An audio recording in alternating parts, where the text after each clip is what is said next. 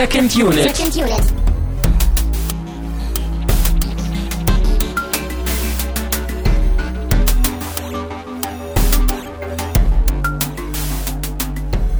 Ja, das war erstmal Memento. Ja, das waren die letzten Worte zu Memento. Und Ich weiß gar nicht, ob das am Jägermeister liegt oder an der Müdigkeit oder am Film, aber das war erstmal wieder ein gutes Stück Arbeit. Klar, ja. Also, Und wir, wir machen das Ganze ja hier so als inoffizielle Vorbereitung ne, für, für nächste Woche für Interstellar, den wir dann Mhm. hoffentlich gucken können hier. Wir sind immer noch nicht ganz sicher, ob wir einen Kinoplatz kriegen hier im O-Ton.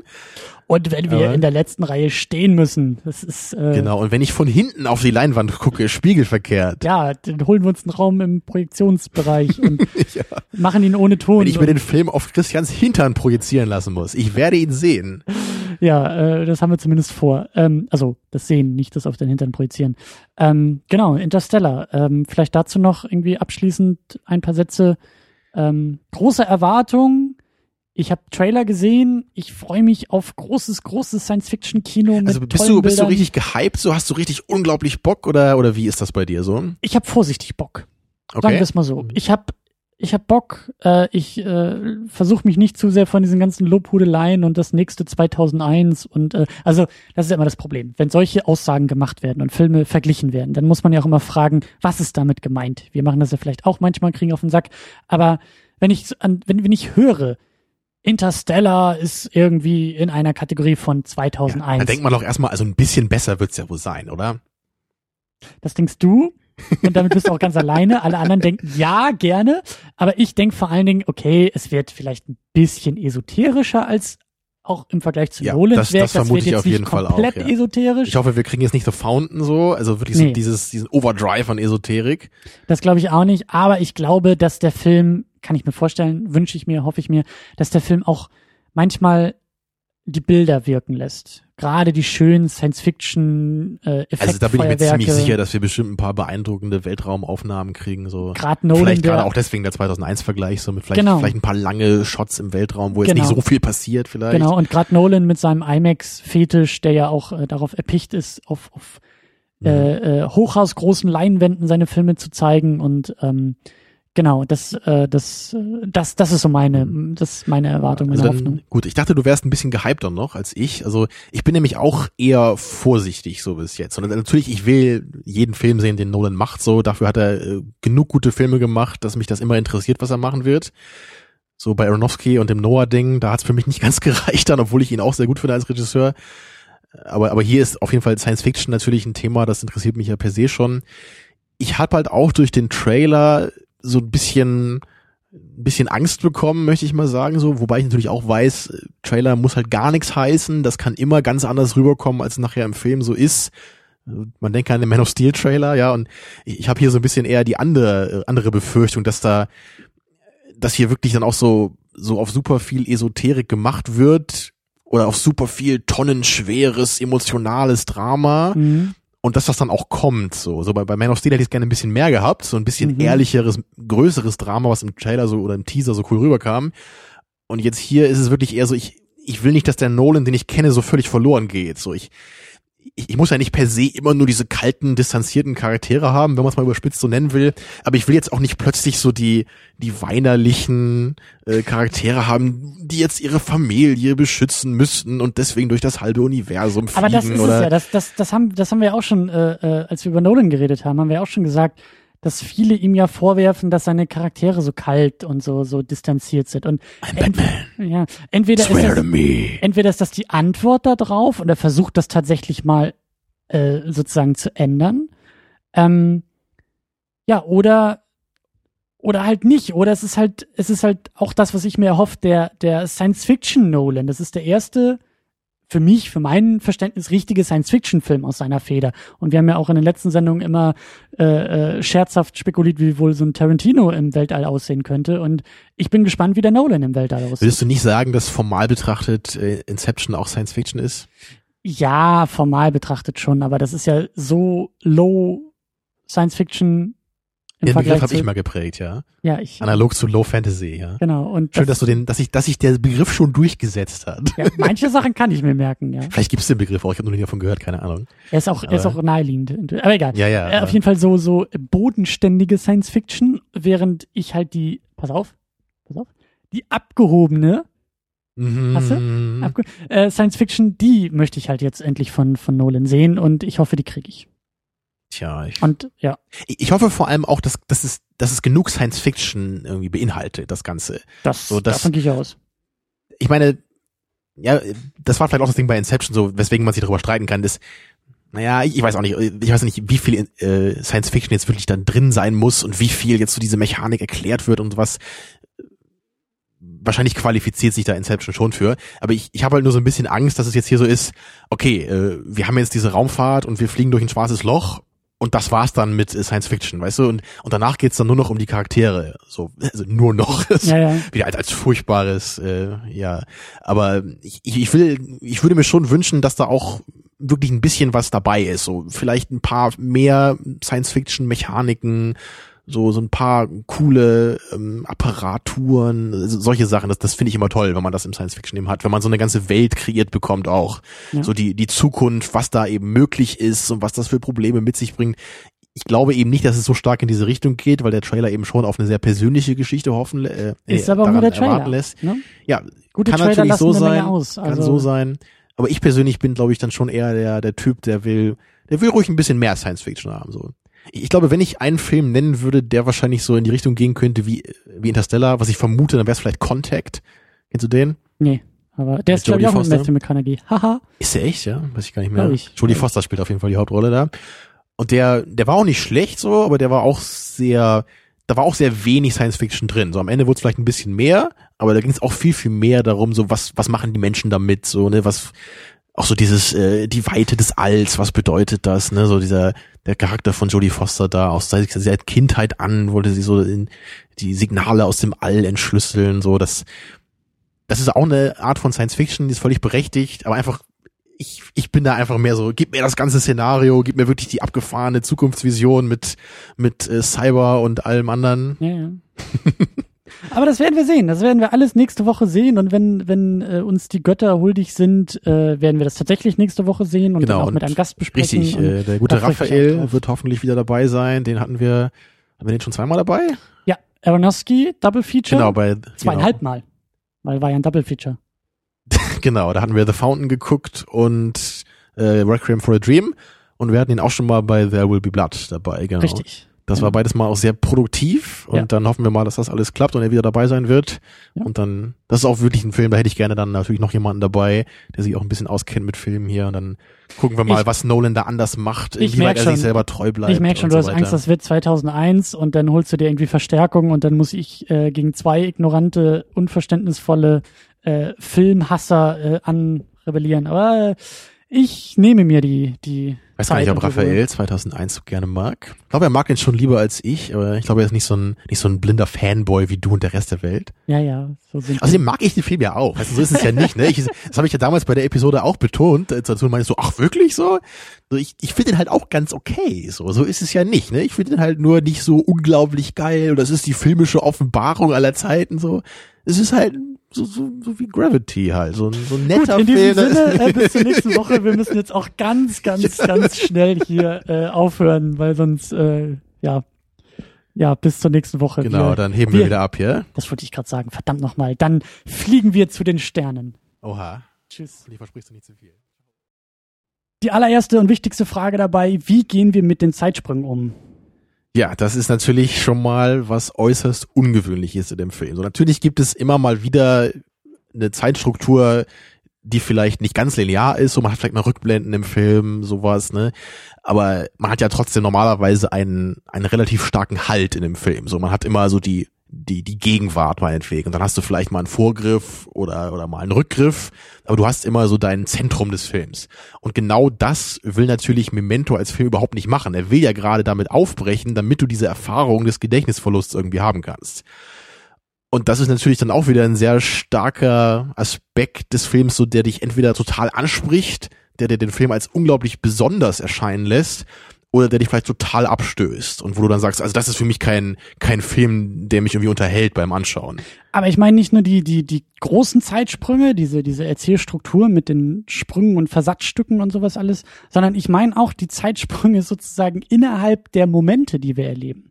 Weil das war ja so meine Theorie, warum dazwischen immer diese Schwarz-Weiß-Elemente einfach kommen müssen, um uns auch visuell Abwechslung zu bieten und immer diesen, dieses A, B, A, B, A, B-Schema zu haben. Weil wenn wir halt in diesen Farbmomenten sind, Lennart wird reingeworfen, erinnert sich an gar nichts, ist mitten im Moment und muss irgendwelchen Leuten hinterherrennen oder vor denen wegrennen und muss sich das alles neu erschließen innerhalb dieser Episoden, nenn ich's mal, dieser, dieser Moment-Episoden, haben wir eben auch noch teilweise Zeitsprünge. Wir haben manchmal, manchmal einen Nachtwechsel, der irgendwie passiert oder ja, also auch es, es, es geht dabei vor allen Dingen um Auslassung. Es wird manchmal was mhm. ausgelassen. Es wird durch Schnitt, durch den Filmschnitt werden eben zeitliche Komponenten ausgelassen innerhalb dieser Episoden und wir merken, ah, es gab keinen Wechsel zu Schwarz-Weiß. Wir sind immer noch in derselben Episode. Das heißt, er hat immer noch dasselbe Gedächtnis von gerade eben. Und das ist wichtig. Und ja. wenn wir das, wenn wir, wenn wir nicht, wenn wir diese Schwarz-Weiß-Episoden dazwischen nicht hätten, um zu markieren, wo die großen Sprünge sind, könnten wir mit diesen kleinen Sprüngen, glaube ich, in dem Film überhaupt nicht mehr arbeiten. Ich meine, klar, das habe ich ja eben auch schon mal gesagt. Es wäre einfach verwirrend, weil man nicht weiß, in welche Richtung gerade gesprungen ist. Exakt. Aber dennoch äh, glaube ich nicht, dass er immer noch das gleiche Gedächtnis hat in den in den äh, einzelnen Abschnitten, weil die teilweise ja schon relativ lange sind. Ich glaube schon. Ja. Ich glaube nicht, dass innerhalb einer Gedächtnismoment-Episode mehrere. Doch, doch, doch, auf jeden Fall. Das, da, denk, denk zum Beispiel an den, an den Becher. Das haben wir zum Beispiel in einer Episode, wo er vergisst, dass die Leute in den Becher gespuckt haben da in der Bar. Nein, da ist ein Schnitt dazwischen. Nee, das Doch. ist eine Sache. Und es, es, gibt zum Beispiel auch die, allein wenn in einer Zeit eben mehrere Stunden vergehen, dann muss er sein Gedächtnis verloren haben. Es gibt zum Beispiel einmal den, den Schnitt, als er bei Natalie zu Hause ist und äh, dann wacht er irgendwie abends auf bei ihr im Bett. Er kann ja nicht mehr die Erinnerung haben an das, vor, was, was äh, vor drei Stunden passiert ist. Ich meine, ich gebe dir größtenteils recht, aber ich glaube nicht, dass es zu 100% so ist, dass in jeder einzelnen Farbsequenz sein Gedächtnis immer noch äh, exakt intakt ist.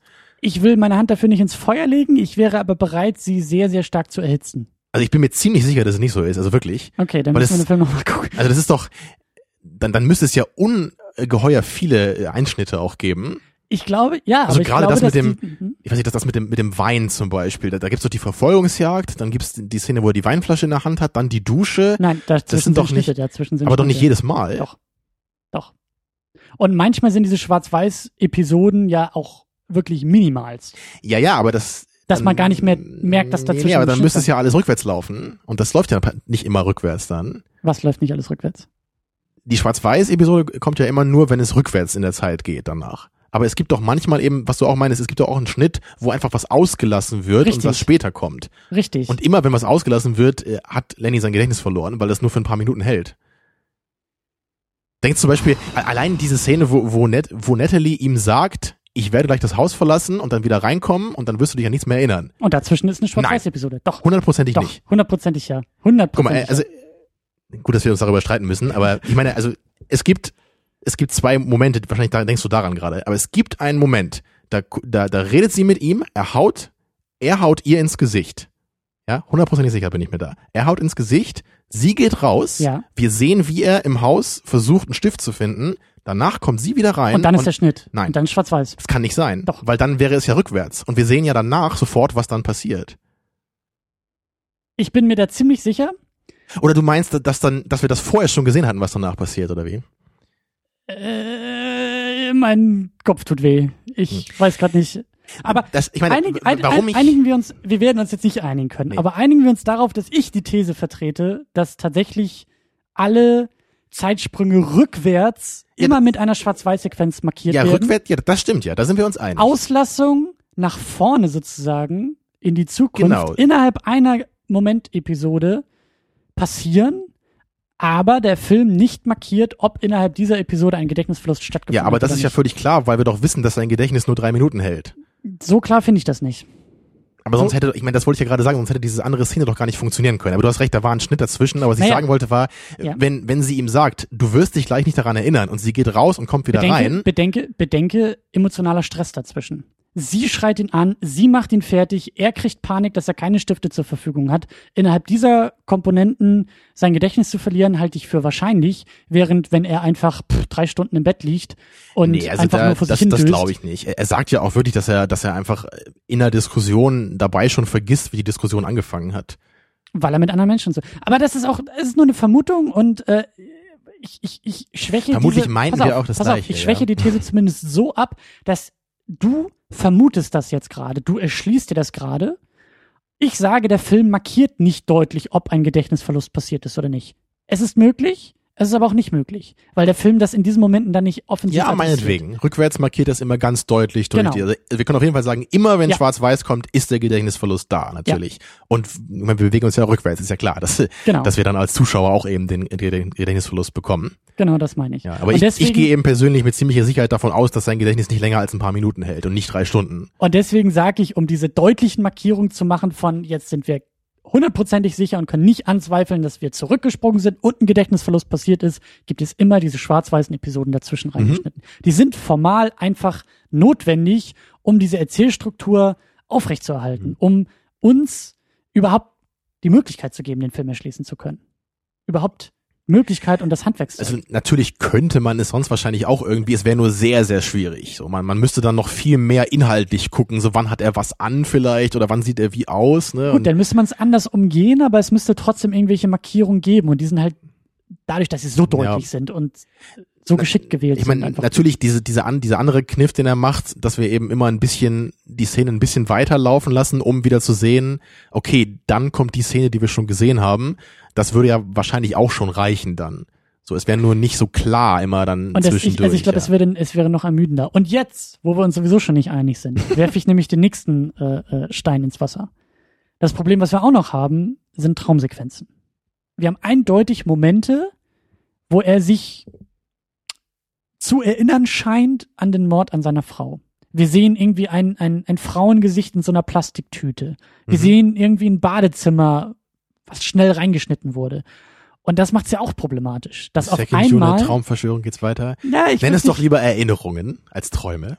Oder falsche Erinnerungen. Okay, in Momenten, wo er träumt, ja, genau, darauf wollte ich eigentlich auch hinaus, sind's Erinnerungen, die, ja, die das Aber- Ganze noch komplexer Aber es ist ja machen. nicht immer nur Träumen, also, oder meinst du auch sowas wie Tagträumen oder also, es ist ja oft auch, wenn er irgendwie im Auto sitzt und er erinnert sich an irgendwas, das, so, das, so das, das kommt denn, das kommt denn zum Ende des Films. Aber ich meine, dass es da echt so ein, zwei wirkliche Träume gab. Also wirklich, äh, es gibt diese, diese schnellen, reingeschnittenen Elemente, die wir nicht zuordnen können. Und dann sehen wir, wie er aufwacht. So, das für mich ist, Kann ist ein klares sein, Zeichen ja. für einen Traum. Also es fängt zumindest so an als Traummarkierung, die dann immer mehr, glaube ich, in Tagträume übergehen, bis am Ende des Films und somit am Anfang der, der Ereignisse er, als er sich dazu entschließt, seine eigene Wahrheit sich zu bauen und noch weiß, dass er gerade Teddy zu seinem zukünftigen Opfer gemacht hat und er so langsam wegdriftet mit seinen Erinnerungen. Da kommt sie so langsam reingestreut und da, das kommt nämlich auch noch erschwerend hinzu. Da haben wir ja auch hier mit, mit Frame-by-Frame-Analyse gearbeitet. Da sieht's dann auch noch so aus, dass diese Erinnerungen sehr, sehr deutlich ähm, erkennen lassen, dass es auch Wunschfantasien sind, also Erinnerungen, die er noch sich selbst äh, künstlich verschönert, weil er sich nämlich erinnert, Schrägstrich träumt, Schrägstrich wünscht, wie er mit seinem tätowierten Körper im Bett liegt, auf seiner Brust steht, I did it oder I've got him oder nee, I've, I've, I've done it, glaube I've ich, done steht it drauf. steht ne? drauf. Das, was er uns vorher mal erzählt hat, dafür ist die Lücke auf dem Herzen, um zu markieren, dass er den Mhm. Mörder endlich gefunden hat. Das sehen wir. Er liegt auf dem Bett mit endlich diesem Tattoo auf der Brust, aber gleichzeitig ist eine Frau bei ihm. Und da haben wir tatsächlich auch noch intensiv drüber diskutiert und gefragt, ist das überhaupt möglich? Ist das jetzt Ja, Wunschdenken? aber Was es, es kann ja eigentlich nicht sein. Es macht ja keinen Sinn. Also ich Ja. meine, na, natürlich, man, man, man weiß nie genau, wann das jetzt alles passiert ist. So, ne? es, es wäre jetzt, also ich, ich, ich habe vorher immer gedacht, es ist ganz klar, dass er sich das einbildet am Ende, dass er das dieses Bild hat, äh, dass sein Unterbewusstsein das irgendwie ne, so projiziert hat und er sich einfach so, dass das so ein, so ein friedvoller Gedanke ist, so ein friedvolles Bild in seinem Innersten. Aber rein theoretisch wäre es vielleicht möglich, dass er, also selbst als seine Frau schon irgendwie noch, noch gelebt hat vielleicht, dass er dann schon angefangen hat, irgendwie diese Tattoos zu machen, um irgendwie diesen Einbrecher zu finden, möglicherweise. Ich weißt, weiß was mir gerade einfällt? Ich glaube, das Argument dagegen ist, hätte er sich denn nicht auch irgendwie Notizen gemacht, dass er schon Insulin an seine Frau gegeben hat? Hätte er sie dann überhaupt noch umgebracht, wenn er auf die Idee gekommen wäre, mit Notizen zu arbeiten und mit, mit nee, Hinweisen? Stimmt, ja, so, das, das würde wahrscheinlich, das würde wahrscheinlich dagegen sprechen, ja. Also ich war eh immer der Meinung, dass es nicht so ist, aber ich dachte nur, vielleicht wäre es trotzdem irgendwie möglich, dass es so wäre, dass es ein echtes Bild ist, so. Aber ich meine auch im Grunde dann dieses I've done it, dann müsste er ja schon mit Teddy dahin gefahren sein, ne, und den Typen erledigt haben und sich und das darauf tätowiert und dann, ja. nachdem er den Mord begangen hat, wird seine Frau mit ihm dann nicht auf dem, auf dem Bett liegen, so ist, es macht schon nicht so richtig Sinn. So. Aber das man, ist man das Schöne auch, wieder, ähm, man weiß es halt nicht so genau. Ja, aber ich denke, denke schon, dass es auch hier so gemeint ist, dass es irgendwie so ein, so ein idealisiertes Bild von ihm ist. Und wir sehen in dem Shot vor allem auch, dass so Licht, glaube ich, aus dem Fenster so genau auf diesen Fleck auf seiner Brust fällt, wo dieses, äh, dieses I've done it draufsteht. Ja. Also das wird dadurch auch noch ein bisschen abgehoben, so von dem Rest seines Körpers. Ja, also war für mich eigentlich auch immer so klar. Aber zumindest darüber nachzudenken ist interessant. Und ich, ich habe auch mal in so einem Review gehört, zum Beispiel, dass ja auch also Teddy sagt ja am Ende auch, hey, meine Initialen sind auch äh, J und G, so, ne? Ich könnte das quasi auch sein, ja? Wir können hunderte Leute finden, die diese Initialen haben. Und ich dachte immer, das wäre einfach nur so ein Zufall gewesen im Skript. Und ich denke es eigentlich auch immer noch, dass es so äh, geschrieben ist. Er heißt einfach zufällig auch so. Er hat auch dieses JG, damit eben Lenny dadurch diesen äh, Plan entwickeln kann, um seinen Verdacht dann auf Teddy zu lenken im Nachhinein. Ne? So mhm. endet der Film ja dann. Und aber ich, ich glaube, manche vermuten, dass es auch möglich sei, dass, dass eben Teddy wirklich der, der Mörder seiner Frau ist. Ja. Also nicht, nicht der Mörder seiner Frau, sondern äh, dass er sie angegriffen hat damals, ne? Und ja. der, der Verursacher des Unfalls von Teddy. So, und ich, ich meine, ich, ich wüsste jetzt auch nicht, wie ich das widerlegen sollte mit dem Film. So, es kommt mir nicht so naheliegend vor. Also ich habe schon Teddy geglaubt, was er gesagt hat, so dass er wirklich dieser Polizist ist, der ihm helfen wollte, am Anfang zumindest. Aber ich meine, ist das jetzt wirklich ein Beweis dafür, ne? nur weil er das sagt und das äh, Sinn macht, so auch von seiner, äh, von seinem Auftreten, so wie er so ihm gegenüber eingestellt ist. So, es, es muss halt nicht deswegen stimmen. Und das ist ja eben das Schöne, dass eigentlich die, die, die, die, das große Dilemma bei diesem Film ist, dass wir nichts nichts an Wahrheit in dem Film haben. Selbst die Sachen, die wir ja eben als Fakten auf seinen Fakten in Anführungszeichen. Ja, selbst die stellen Tattoos sich eben auch als, als äh, fehlerhaft raus, gerade wenn wir am Ende eben lernen, dass er sich selber auch damit austricksen kann. Ja. Also wissen wir eigentlich gar nichts, was wir glauben können. Und äh, das ist eben das Schöne bei der ganzen Sache. Das ist wirklich, äh, ähm, ja, und da ist eben auch die Form mehr als nur ein Gimmick, sondern unglaublich wichtig, um überhaupt diesen Film so, so inhaltlich auch möglich zu machen. Das hast du ja auch schon. Genau. Ja auch schon dadurch erwähnt. erleben wir das eben auch mit.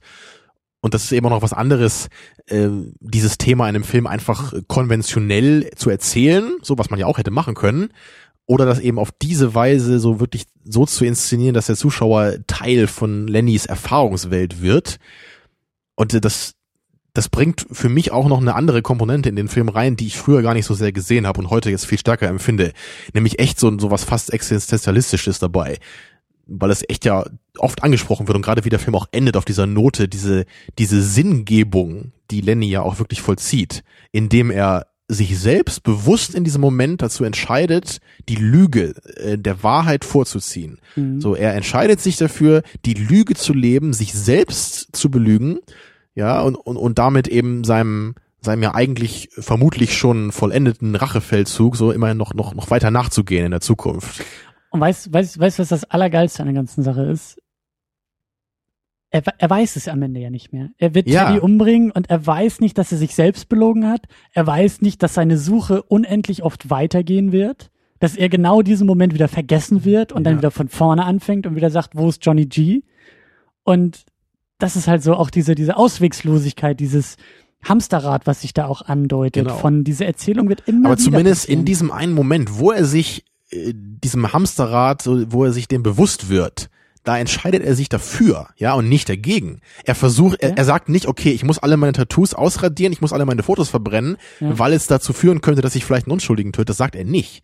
Er entscheidet sich weiterhin dafür, so weiterzuleben. Aber das Schöne und, ist eben, und das, das ist so diese Sisyphus-Metapher, er hat niemals den Triumph, den ihn antreibt. Er will die Rache spüren, er will die Erleichterung, er will den Triumph über das ja. Verbrechen und das und, und so so irre und jenseits unserer Welt das klingt, so abgefahren ist es eigentlich gar nicht, wenn man mal drüber nachdenkt. So zumindest von der Art und Weise, was er eigentlich tut. So dass ich glaube, Teddy sagt das ja auch sogar direkt zu ihm am Ende. So, ich, ich mache dir keinen Vorwurf, wir, wir belügen uns doch alle den ganzen Tag, so mehr oder weniger. Ne? Und das, damit hat er einfach recht. So, wir, wir alle leben ja in einer Welt, die für uns eigentlich gar nicht sicher ist. So, wir, wir ja. gehen zwar davon aus, dass die Sachen, die bis jetzt für uns immer so waren, auch so sind und wahrscheinlich auch stimmen werden aber wie man ja beim berühmten äh, philosophischen Beispiel sagt, so kein Mensch weiß, ob morgen die Sonne aufgeht. Ja, so wir gehen halt davon aus, dass es passieren wird, weil es bis jetzt immer so war, aber kein Mensch kann dir das irgendwie beweisen. So natürlich, äh, man kann es irgendwie physikalisch beweisen und so, aber das sind auch alles keine Beweise, die jetzt eine ultimative Erkenntnis sind. So, die sind vielleicht einer solchen Erkenntnis so nah, wie wir Menschen kommen können, aber dennoch sind die nicht äh, ja unzweifelhaft so, weil wir sind eben keine Götter und nur Götter könnten unzweifelhafte Erkenntnisse haben, ja. Mhm. Und und gerade dieses dieses Thema kommt für mich eben auch hier sehr stark rüber durch diese völlige Überzeichnung dabei, durch diesen extrem krassen Zustand, den äh, Lenny eben hat und das, was er dann eben tun muss. So, und das, das hat den Film für mich heute auch noch mal einen Tick besser gemacht, sogar als ich ihn früher eben fand, weil ich früher nur was heißt nur, ne? Aber ich habe früher nur diesen Aspekt dieser, dieser Cleverness, dieser Erzählung dieser Geschichte gesehen. Aber heute habe ich irgendwie auch noch so ein bisschen diesen emotionaleren Aspekt davon miterlebt. So auch Tragik. Die Tragik, ja genau. Und auch, auch viel mehr eben wie, wie Lennys Unterbewusstsein damit umgeht. Ja, wie er ja auch diese Vergangenheit, so wie sein Unterbewusstsein die Vergangenheit neu arrangiert. So, du sagst auch noch Schuld vorhin, was eben auch noch ein Thema ist, was ja wahrscheinlich auch oder wahrscheinlich will ich nicht sagen, aber die Vermutung liegt nahe, würde ich mal sagen, dass Lennys Unterbewusstsein wirklich irgendwie doch weiß, dass er seine Frau umgebracht hat. Ne? Und dass er deswegen oder dass es deswegen diese neue Vergangenheit entwickelt hat mit diesem Sammy, den Lenny ja, glaube ich, nur flüchtig kannte als Versicherungsberater da und der ja auch gar nicht genau diese Kondition hatte, glaube ich, wie er es in Erinnerung hatte. Ne? Zumindest war das nur so ähnlich. Mhm. Und das wurde alles in seinem Gedächtnis so so vermischt dann. Und es, es hat irgendwie eine Wahrheit erzeugt, die es ihm ermöglicht hat, damit zu leben. Ja. Und das ist eigentlich ganz ähnlich wie bei Oldboy am Ende, ne? wo wir auch, ja. wo ja auch der Hauptcharakter sich dazu entscheidet, ich, ich will durch diese Hypnose meine, meinen Charakter spalten, ja, und diesen, diese andere mit ultimativer Schuld belastete Charakterseite von mir, die will ich vernichten, die will ich vergessen, damit ich danach als unvollständiger Mensch aber immerhin noch leben kann. Oldboy und Memento als das große Schuld-Double-Feature. das ist doch mal eine schöne Idee.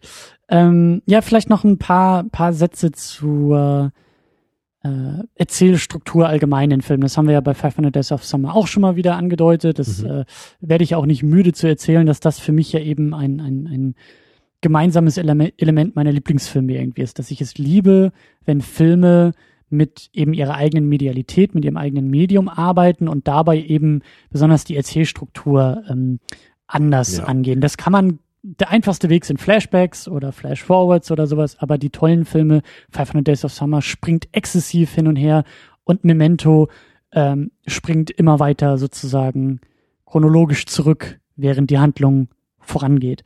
Und ähm, ja, oder nochmal Spoilerwarnung für Eternal Sunshine, ne, wie üblich, aber, mhm. aber das Tolle an dem Film ist ja auch, dass er das, der macht das ja auch so ähnlich, nur dass wir im Nachhinein eine Szene in einen anderen zeitlichen Kontext einordnen, als wir das am Anfang gemacht haben. Ja. Und das finde ich da halt auch so unglaublich toll, so dass man bei Memento weißt du sofort, dass die äh, Erzählstruktur ungewöhnlich ist.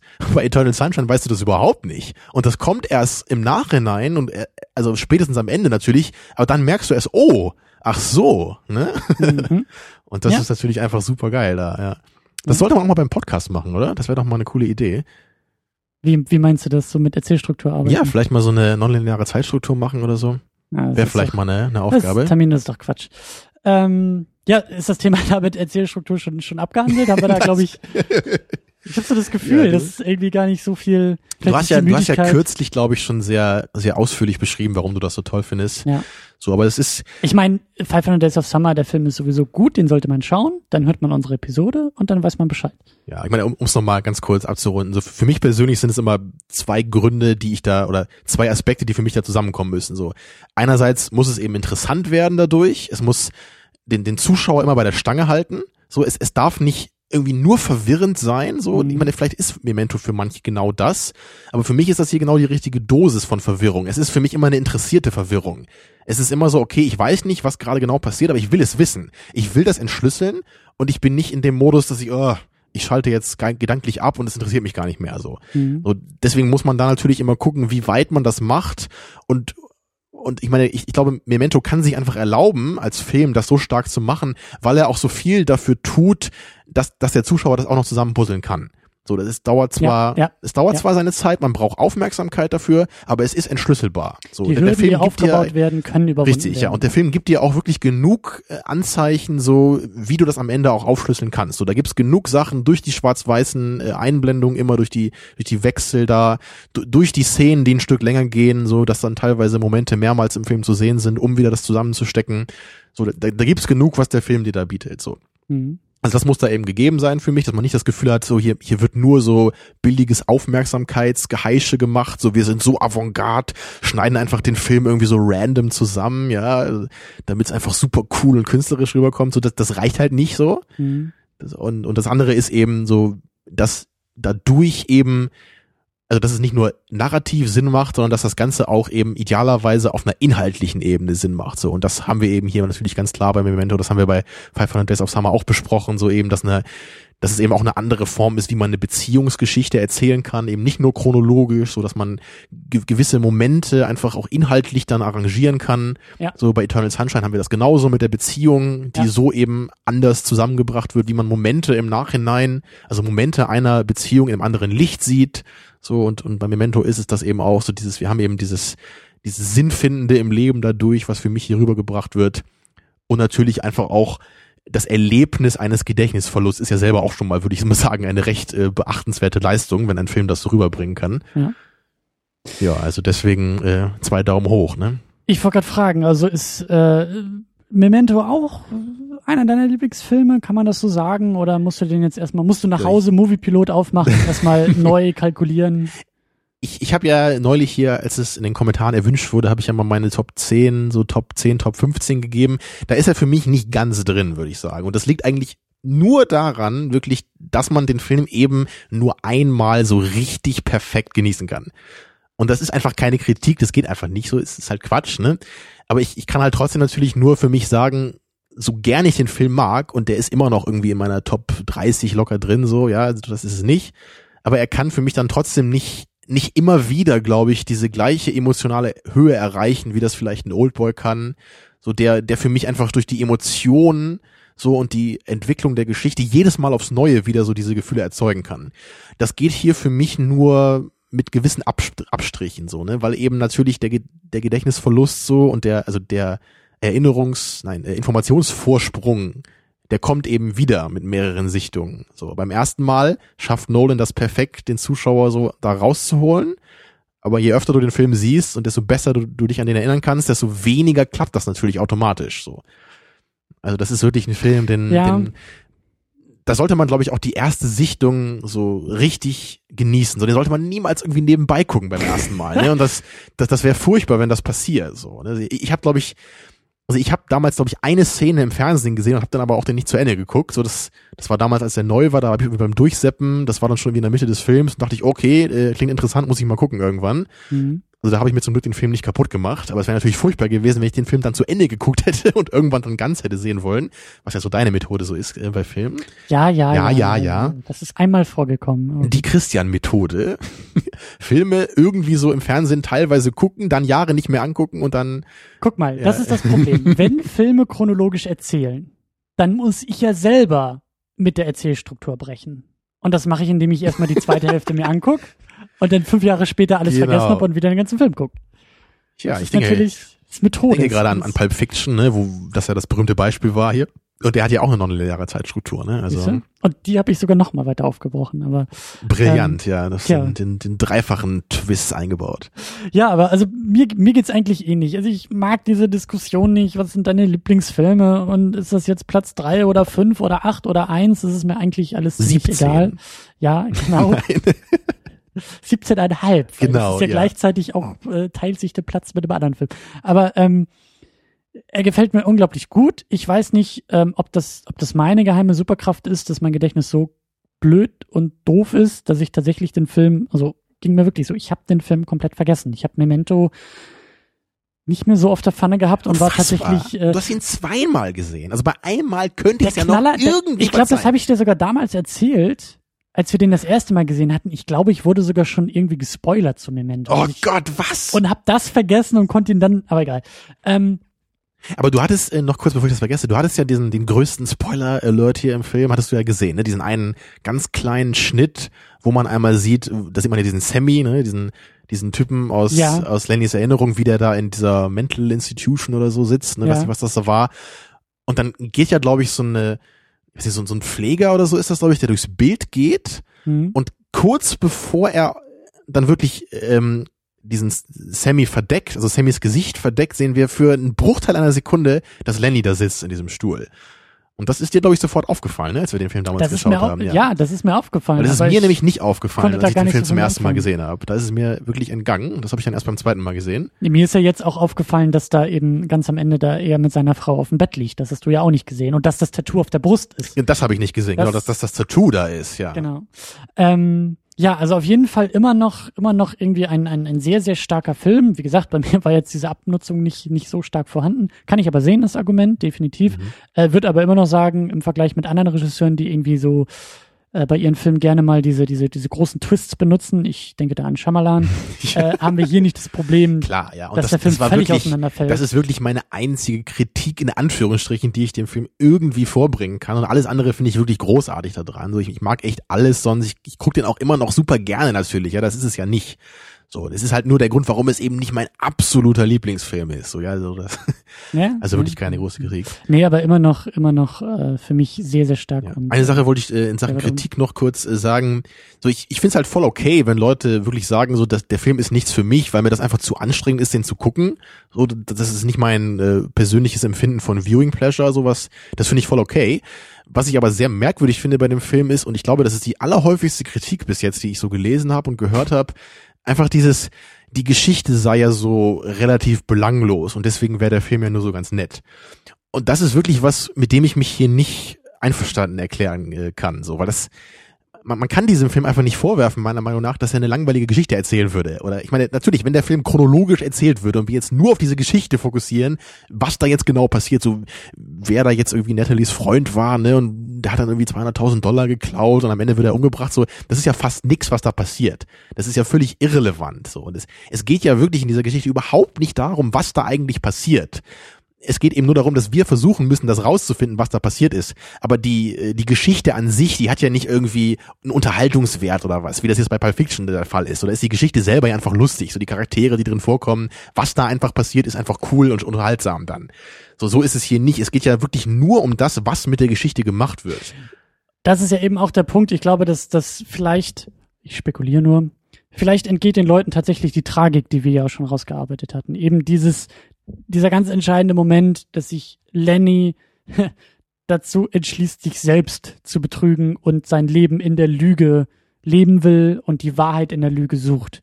Und Ja. wenn man da mal ein bisschen mehr drüber nachdenkt, wie du ja auch schon angedeutet hast, so dann, Klar, das- dann, dann äh, wird der Film dadurch auch besser im Grunde Ja, das, das auf jeden Fall auch so. Aber ich, ich habe sogar die Vermutung, wenn man da jetzt wirklich eine ganz komplizierte Geschichte hätte erzählen wollen, so mit 20 Charakteren oder was, das ist ja, das würde einfach auch ablenken von dem, was der Film machen will. Und so, es wir haben ja auch nicht irgendwie Action und Verfolgungsjagden in dem Film, so das, das, das passt einfach nicht. Und genauso habe ich hier das Gefühl, es muss eine relativ simple Geschichte sein. Das, das muss nicht die äh, Ja, ja. intelligenteste, verworrenste aller, aller Zeiten sein. Das, das, Tamino, das passt warum, hier einfach nicht. Warum nicht einfach Inception rückwärts erzählen? Das wäre doch ganz einfach. Ja. Das wäre doch, wo, wo ist das Problem? Ja, ne, aber ich meine, natürlich kann ich verstehen, wenn man gerne immer eine unglaublich coole Geschichte haben will in einem Film, so, aber aber hier ist einfach das Formale das, was den Film ausmacht. So die die Geschichte kommt hier nicht mal an zweiter Stelle, so die kommt vielleicht an zehnter Stelle. Ja. So die ist, ich will vielleicht nicht sagen völlig austauschbar, so sie funktioniert ja auch in dem Kontext sehr gut.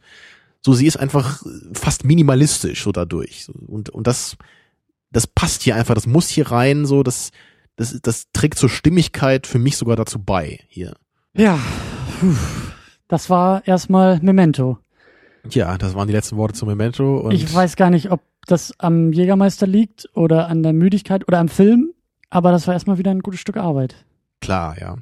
Also, Und wir, wir machen das Ganze ja hier so als inoffizielle Vorbereitung ne, für, für nächste Woche. für Interstellar, den wir dann Mhm. hoffentlich gucken können hier. Wir sind immer noch nicht ganz sicher, ob wir einen Kinoplatz kriegen hier im O-Ton. Ich finde den Anfang vor allen Dingen spannend. Ähm, der Film beginnt, glaube ich, auch so in den allerersten Momenten äh, mit einem Polaroid-Bild. Also wir sehen ja, Ja. dass, dass äh, unser Lenny den guten Teddy irgendwie erschießt und davon irgendwie ein Bild, glaube ich, macht mit seiner Polaroid-Kamera. Das muss man vielleicht Kindern auch noch erklären. Also das ist so ein Foto. Stell dir vor, dein iPhone, was sofort Bilder ausdruckt. So ungefähr muss man sich Auf das so einem vorstellen. Stück Papier. Ja, das ist so quasi so- ein, ein verdinglichter Bildschirm. Ja, und so ein, so ein Instagram-Filter wird da auch manchmal automatisch draufgepackt, wenn das Licht nicht so gut ist und dann äh, landet aber nicht sofort bei Facebook oder Twitter, sondern kommt eben raus als Und es braucht noch ein bisschen Ladezeit, bis das Bild dann die volle Auflösung erreicht. wird. Richtig, richtig. Genau. Ah, großartig. Und das ist eigentlich eine schöne Metapher für diesen ganzen Film. Kennst du, und kennst du diese T-Shirts, wo, wo, wo so ein, da ist so eine Kassette drauf und so ein Bleistift und dann steht da drauf so, äh, if you know what that means, you're old. Nee, ich kenne aber so T-Shirts mit ähm, zwei, zwei Figuren drauf, ein Kind und ein Erwachsener. Und äh, der Erwachsene kommt mit einer Diskette vorbei und sagt, weißt du, was das ist? Und das Kind sagt, ja, du hast das Speichersymbol mit einem 3D-Drucker ausgedruckt. Okay, das kann ich noch nicht. Geht's in die richtige Richtung. Äh. Aber ähm, ja, das, dieses Polaroid-Bild ist einfach eine schöne Metapher und eigentlich auch gibt das Programm des Filmes Ja, vor, ist- weil also- wir sehen es halt rückwärts Genau, und sehen, das- wie sich das Bild sozusagen ins Nichts auflöst. Der, es ist da der Anfang des Films ist halt wieder, das, das ist, da ist sofort Nolan in Reinform, in Perfektion, in absoluter Cleverness zu sehen. Und ich, liebe es einfach auch, muss ich echt sagen, wenn Filme so anfangen. Ne? So auch wieder, wir haben bei Brazil diesen Moment, so eine Somewhere in the 20th Century, 7.49 o'clock, so, ne? so, wo man genau gleich so den, da ist gleich so ein, so, ein, so ein Witz dabei, so ein Augenzwinkern oder man versteht sofort, was der Film hier mit dir machen wird. 500 Days of Summer genauso, mit dieser Einblendung, von wegen äh, basiert nicht auf wahren Begebenheiten. Genau, ja. Bla bla bla, außer du, Jenny. Richtig. Haben wir öfter in letzter Zeit, ja. Ja. Absolut großartig Ein hier. Muster, und, ja. und das haben wir hier eben auch. Wir haben, wir haben eben, genau wie du sagst, wir haben dieses Polaroid-Bild, was sich hier aber nicht materialisiert, sondern entmaterialisiert, weil es ja rückwärts abgespielt wird, die Opening Scene. Mhm. Das zeigt uns erstens schon mal irgendwas so über, über Lennys Zustand. Wir sehen, wie für ihn sich die Welt anfühlt, Mhm. wie nämlich langsam die klaren Bilder immer blasser werden und irgendwann verschwinden. Und gleichzeitig sehen wir am Anfang, wie der Film vorgehen wird, nämlich rückwärts. Er wird rückwärts laufen und deswegen bewegt sich diese Anfangsszene auch rückwärts. Also ich meine, besser kann man das nicht machen, wenn man, wenn man in, in, in dieser einen Szene zwei verschiedene Aspekte des Films so, so cool miteinander vereint. Und vor allen Dingen auch nicht mit dem Holzhammer austeilt, sondern Indizien gibt und so, so, so Zeichen setzt, die dich vielleicht erstmal nur irritieren bei der ersten Sichtung oder die du vielleicht auch gar nicht so bewusst wahrnimmst, aber diese latente Verwirrtheit, nämlich dieses Polaroid-Bild, was einfach rückwärts läuft und diese ganze Sequenz, die rückwärts läuft. Also, ich habe das oft bei Filmen, deswegen mag ich das nicht, wenn die, wie gesagt, so in Medias Res anfangen, wenn sie irgendwie so ein Mittelteil rausnehmen und damit anfangen, weil ich habe immer das Gefühl, ich brauche so die ersten fünf Minuten, um mich zu orientieren. Ich muss erstmal ein bisschen die Regeln des Filmes lesen, ich muss erstmal wissen, wer ist wichtig für die Handlung und was ist das überhaupt für ein, für ein Setting und für eine Stimmung und da finde ich das gut, wenn die Filme dann eben noch nicht so inhaltlich wichtig arbeiten, sondern eben mit solchen Indizien Zeichen setzen, die ich auch erstmal gar nicht so so genau beobachten muss, sondern erstmal wirken lassen kann und dabei umso besser Mhm. irgendwie verstehe, worum es gehen wird. Und das finde ich macht Memento hier sehr sehr gut, so wie du gesagt hast, durch dieses doppelte diese doppelte Bedeutung, die du so vielleicht irgendwie spürst, aber noch gar nicht richtig verstehst, Ja. sondern Das vergisst man ja im Laufe des Films auch Genau. wieder, wenn man den Film zum ersten Mal sieht. So, also ich Genau. zumindest. Ich, ich wusste ja nicht, dass der Film jetzt wirklich rückwärts abläuft in der äh, Farbszenerie und dann im Schwarz-Weiß vorwärts läuft, sich das Ja. am Ende alles dann trifft. Und dann gibt's ja auch diesen schönen Moment, wo dann das Schwarz-Weiß auch farbig wird, wo man echt erkennt, wie beide wie Stränge Polaroid zusammenkommen. wieder. Ja? Ich glaube, das ist so. bei der Entwicklung eines eines Polaroid-Bildes. Ach so, das wusste ich gar nicht mehr. Ach, weil er gerade da dieses, dieses, dieses, dieses Foto gemacht hat. Genau. Und, er ist, und man sieht, wie sich das so langsam entwickelt und dann kommt die Farbe so langsam rein. Oh, da müssen wir noch mal kurz Pause machen. Das musst du mir noch mal zeigen hier. Das, das ist ja noch besser dann. Tja. Oh, unfassbar. Ja. Aber, aber es ist auch ein gutes Stichwort, diese Schwarz-Weiß-Abschnitte sind nämlich auch ja, das, wichtig. das dauert ja auch gar nicht so lange, bis das dann losgeht. Ne? Mhm. Und da, da sehen wir ja auch nur, wie er in dem Raum aufwacht und, und da beginnt auch das Voice-Over zum ersten Mal. Das haben wir ja auch, Mhm. äh, auch dann, glaube ich, glaube ich, immer in den Schwarz-Weiß-Szenen und auch öfter mal in den Farbszenen. Ne? ne? Mhm. und das, das meinst du auch beim Anschauen, so das Voice-Over ist auch super für dich hier, also das ist eben auch eines der wenigen Beispiele, wo sowas absolut Sinn macht, ne, wo Ja. das absolut gut funktioniert. Und auch das, was gesagt wird, finde ich immer sehr cool und man, man will immer drüber nachdenken, über diese Gedanken, die er hat. Und das, hilft auch immer schnell so in die, in die Szene zu kommen. So, wenn man zum Beispiel einmal sieht, er, er rennt irgendwie weg, ja, und dann, Ja. und dann, dann Da sieht man dieses Voice-Over so, okay, uh, where am I? Oh, I'm following this guy. Und dann siehst du, dieser Typ hält an und schießt auf ihn, also, oh no, uh, he's following me. Ja. So, äh, also super clever wieder. Ja, und das ist eben das Schöne, das ist ja auch der Grund, warum dieser Film, er läuft ja nicht direkt rückwärts, er erzählt rückwärts sozusagen, indem halt eben einzelne Szenen sich normal entfalten, aber rückwärts geschnitten sind sozusagen. Und genau das macht das Voice-Over eben so gut. Wir haben schon diesen subjektiven Eindruck durch die Form vermittelt. Wir sind genauso unwissend über alle Ereignisse zuvor wie, wie Lenny, weil wir eben diese Ereignisse erst danach sehen und genauso äh, Mhm. ohne Gedächtnis arbeiten wie Lenny. Und gleichzeitig haben wir dann aber eben in dem Voice-Over noch mehr Subjektivität drin über die Erzählung, über den Inhalt, indem er eben genau sowas kommentiert oder auch einfach, er wacht in einem Hotel auf und weiß nicht, wo er ist und durchwühlt irgendwie die, die Schubläden und durch sein Voice-Over, durch seine Gedanken bringt er uns nahe, wie, wie, wie so etwas funktionieren Ja. würde, was so die erste Reaktion wäre. Das, das Coole ist ja auch, dass er einmal da irgendwie, da, da wird er, glaube ich, auch verfolgt von diesem Typen. Er flüchtet dann in diesen Raum, schnappt sich so eine Weinflasche, um dem Ja. die über den Kopf zu ziehen, wenn er dann äh, da reinkommt. Und dann ein paar Sekunden später weiß er natürlich gar nicht mehr, was er da macht. Und dann guckt er nur runter, sieht diese Weinflasche und denkt so, hm, I don't seem to be drunk.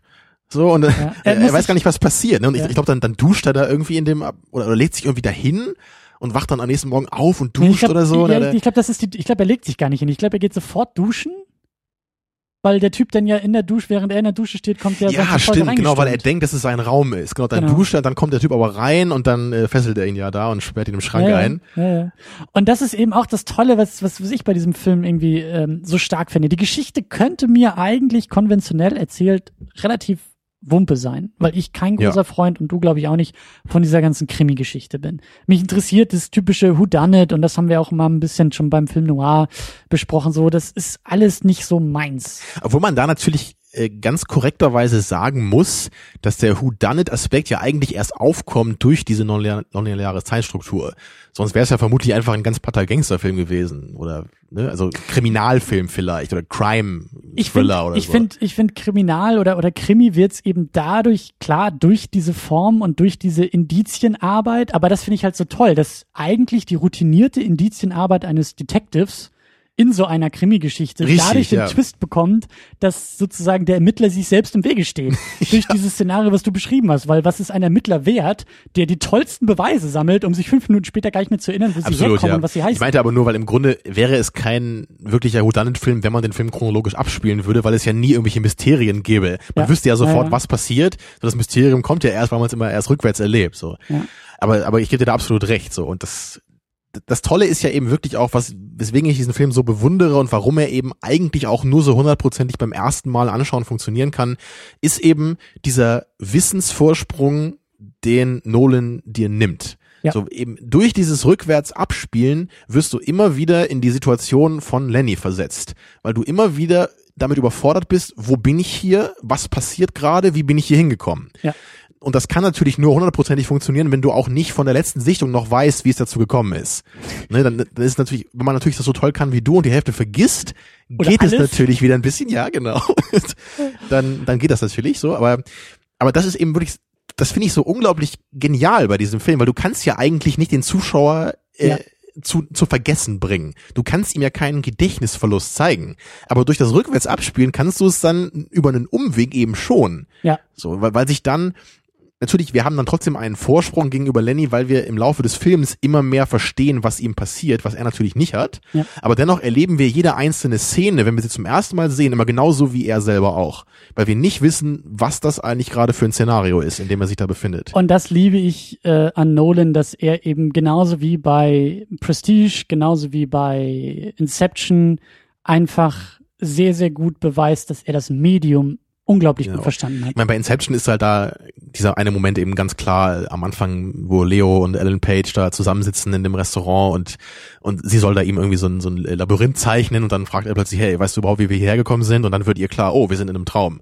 Ja, und, und das Ganze beim Filmschnitt. Genau, weil wir das natürlich äh, nicht verstanden haben, weil es einfach nur einen Schnitt gab und wir in diese äh, Kaffeesequenz eingetreten sind, ja. Da. Und, und ich meine, im Grunde macht Memento als Film die ganze Zeit sowas, ja. Die ganze Zeit arbeitet er mit, mit diesem Kniff. Ja. Der, bei Nolans späteren Filmen ist das dann auch noch dabei, aber das ist halt nicht mehr so unglaublich präsent, wie, wie das jetzt hier ist. Aber anders, also das, das, das Verbindende ist einfach das Spielen mit dem Medium und Inception, da haben wir ja Genau, es ist später vielleicht noch ein bisschen massentauglicher, einfacher zu ja. konsumieren. Auf und, jeden und Fall. Hier Memento ist es wirklich noch diese ganz reine, verkopfte verkopfte Form eines Films. Auf jeden Fall. Und, und das finde ich schön. Das finde ich schön, wenn Filmemacher irgendwie auch das Medium auch so ein bisschen ähm, ausreizen und eben nicht nur, aber das haben wir ja auch schon zu Genüge. Ich bin ja großer Fan, werden wir ja auch noch äh, genau, drüber reden. Ist über vermutlich jetzt so der inoffizielle Anschluss jetzt hier an die Lieblingsfilmwochen. Ne? Ja, wir hatten ja auch ja. so den inoffiziellen Beginn, also sind fast zwei Monate geworden irgendwie. Ja, ich, ja, stimmt, stimmt. Aber ähm, zu diesem, zu diesem ähm, Formspiel finde ich eben auch spannend, wie Nolan uns doch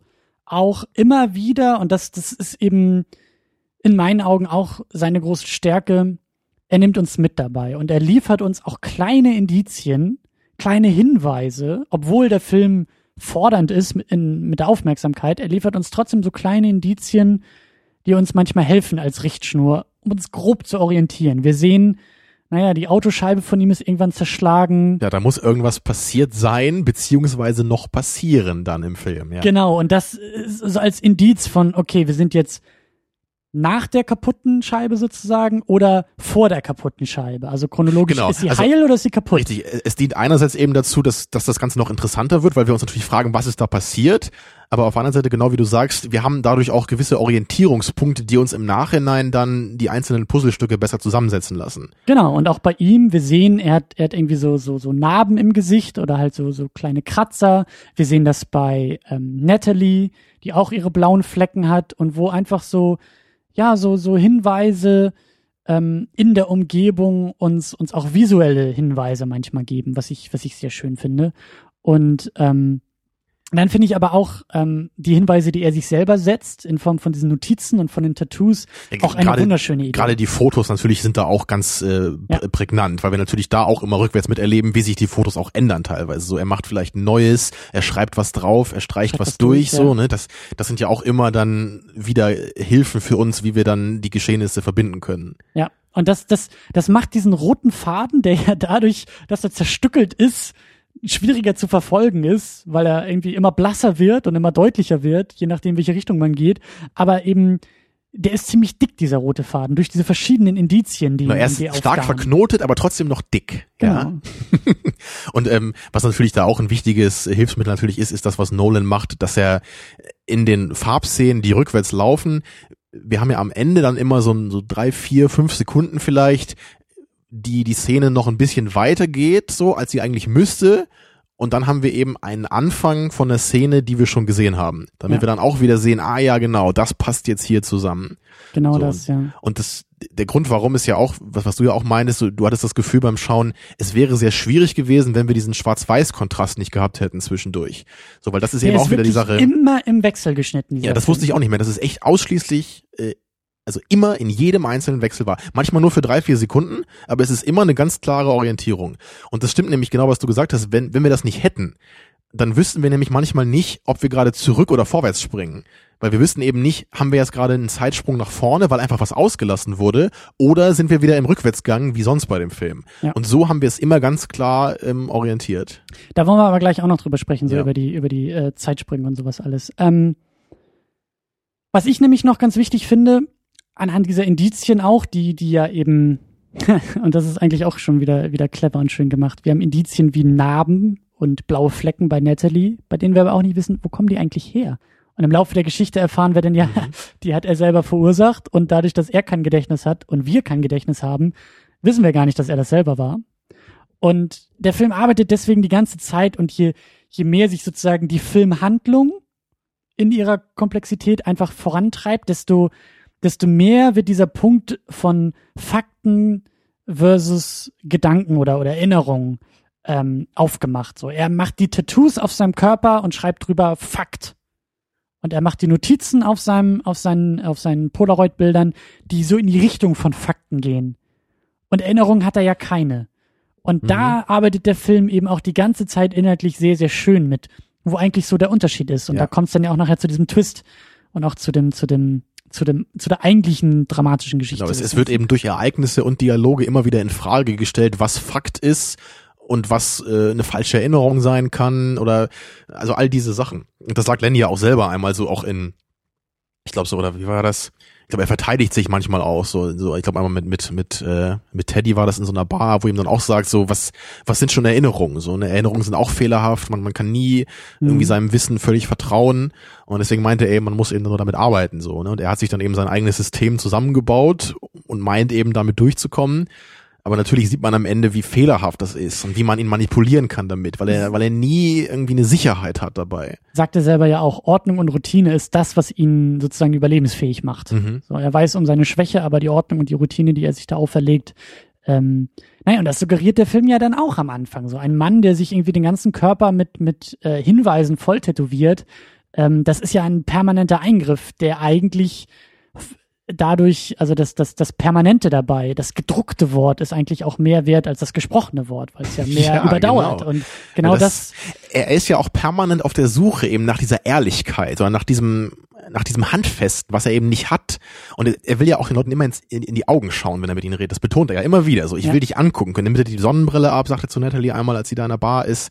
Immer, immer dieses. Ne? Und das ist genau wieder, wieder auch das andere. Die, die Fotos hat er und denen vertraut er dann mehr. Da sieht er seine Handschrift drauf, so, und da ja. sieht er eben das Bild aber alles, was gesprochen wird, so das, das, das, dem traut er nicht, ne? weil das ist für ihn eben alles vage und undefiniert. Und das ist das Schöne bei der ganzen Sache. Ähm, der Film fängt dann auch an, dieses Geschriebene und eigentlich das Verlässliche, was irgendwie als Fakten uns am Anfang ja suggeriert wird, immer mehr zu hinterfragen. Weil ja. wir immer mehr sehen, woher kommen eigentlich diese vermeintlichen Fakten. Wir gehen ja immer mehr an den Anfang der Ereignisse und sehen, wie manche Fakten als Fakten entstehen und merken, dass da das Problem liegt. Nicht die Tatsache, dass sie halt niedergeschrieben sind und wir sehen, das ist seine Handschrift und da hat niemand dran rumgespielt. Also ist es wahr, sondern wir sehen in dem Moment, wo es sozusagen als Wahrheit tituliert wird, in dem es aufgeschrieben wird, merken wir, da ist das Problem. Ja.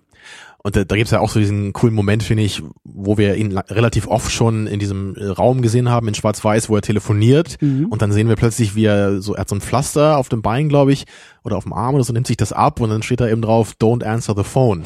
Oder, oder never answer the phone, ja. Und dann, also auch diese Momente finde ich halt einfach großartig. Ja. Weil auch, was ihm da klar werden muss in dem Moment, so, ne, er, er, er spricht da am Telefon, dann sieht er dieses Tattoo an sich selber und er ja. weiß ja gar nicht, was er jetzt, oh Gott, was, ne, was bedeutet das jetzt? Wie gehe ich jetzt damit um?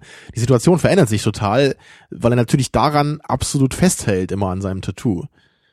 Ja, ja, und das ist halt eben so dieses, ne, die, die, der Moment, versus die Vergangenheit. So, das Tattoo ist aus der Vergangenheit sozusagen und wirkt aus der Vergangenheit, aber er ist jetzt im Moment am Telefon und muss halt seine Intuition mit, mit eigentlich seinen, seinen niedergeschriebenen genau, er, Erinnerungen. Er muss immer die, die Wahrheit aus der Vergangenheit suchen, ne? Ja. eben weil er ja keine neuen Erinnerungen machen kann. Deswegen puzzelt er auch mit seinen Polaroids die ganze Zeit durch die Gegend und versucht verzweifelt irgendwie die Gesichter zu finden, die gerade zu ihm sprechen und was auf der Rückseite steht, ja. ob das nun ein Hinweis ist oder nicht. Und aber das, das ist so irre, ne? weil er muss permanent an der Vergangenheit festhalten und er hat keinerlei Möglichkeit, sich in der Gegenwart selbstständig äh, zurechtzufinden. Und das ist ja eben auch der große Twist, der dann ja eben am Ende der Erzählung, am Anfang der Ereignisse, ähm, ja, sich entpuppt als solcher, dass eben die Geschichte eigentlich damit anfängt, dass er sich ja eigentlich bewusst dafür entscheidet, oder ihm wird gesagt von Teddy,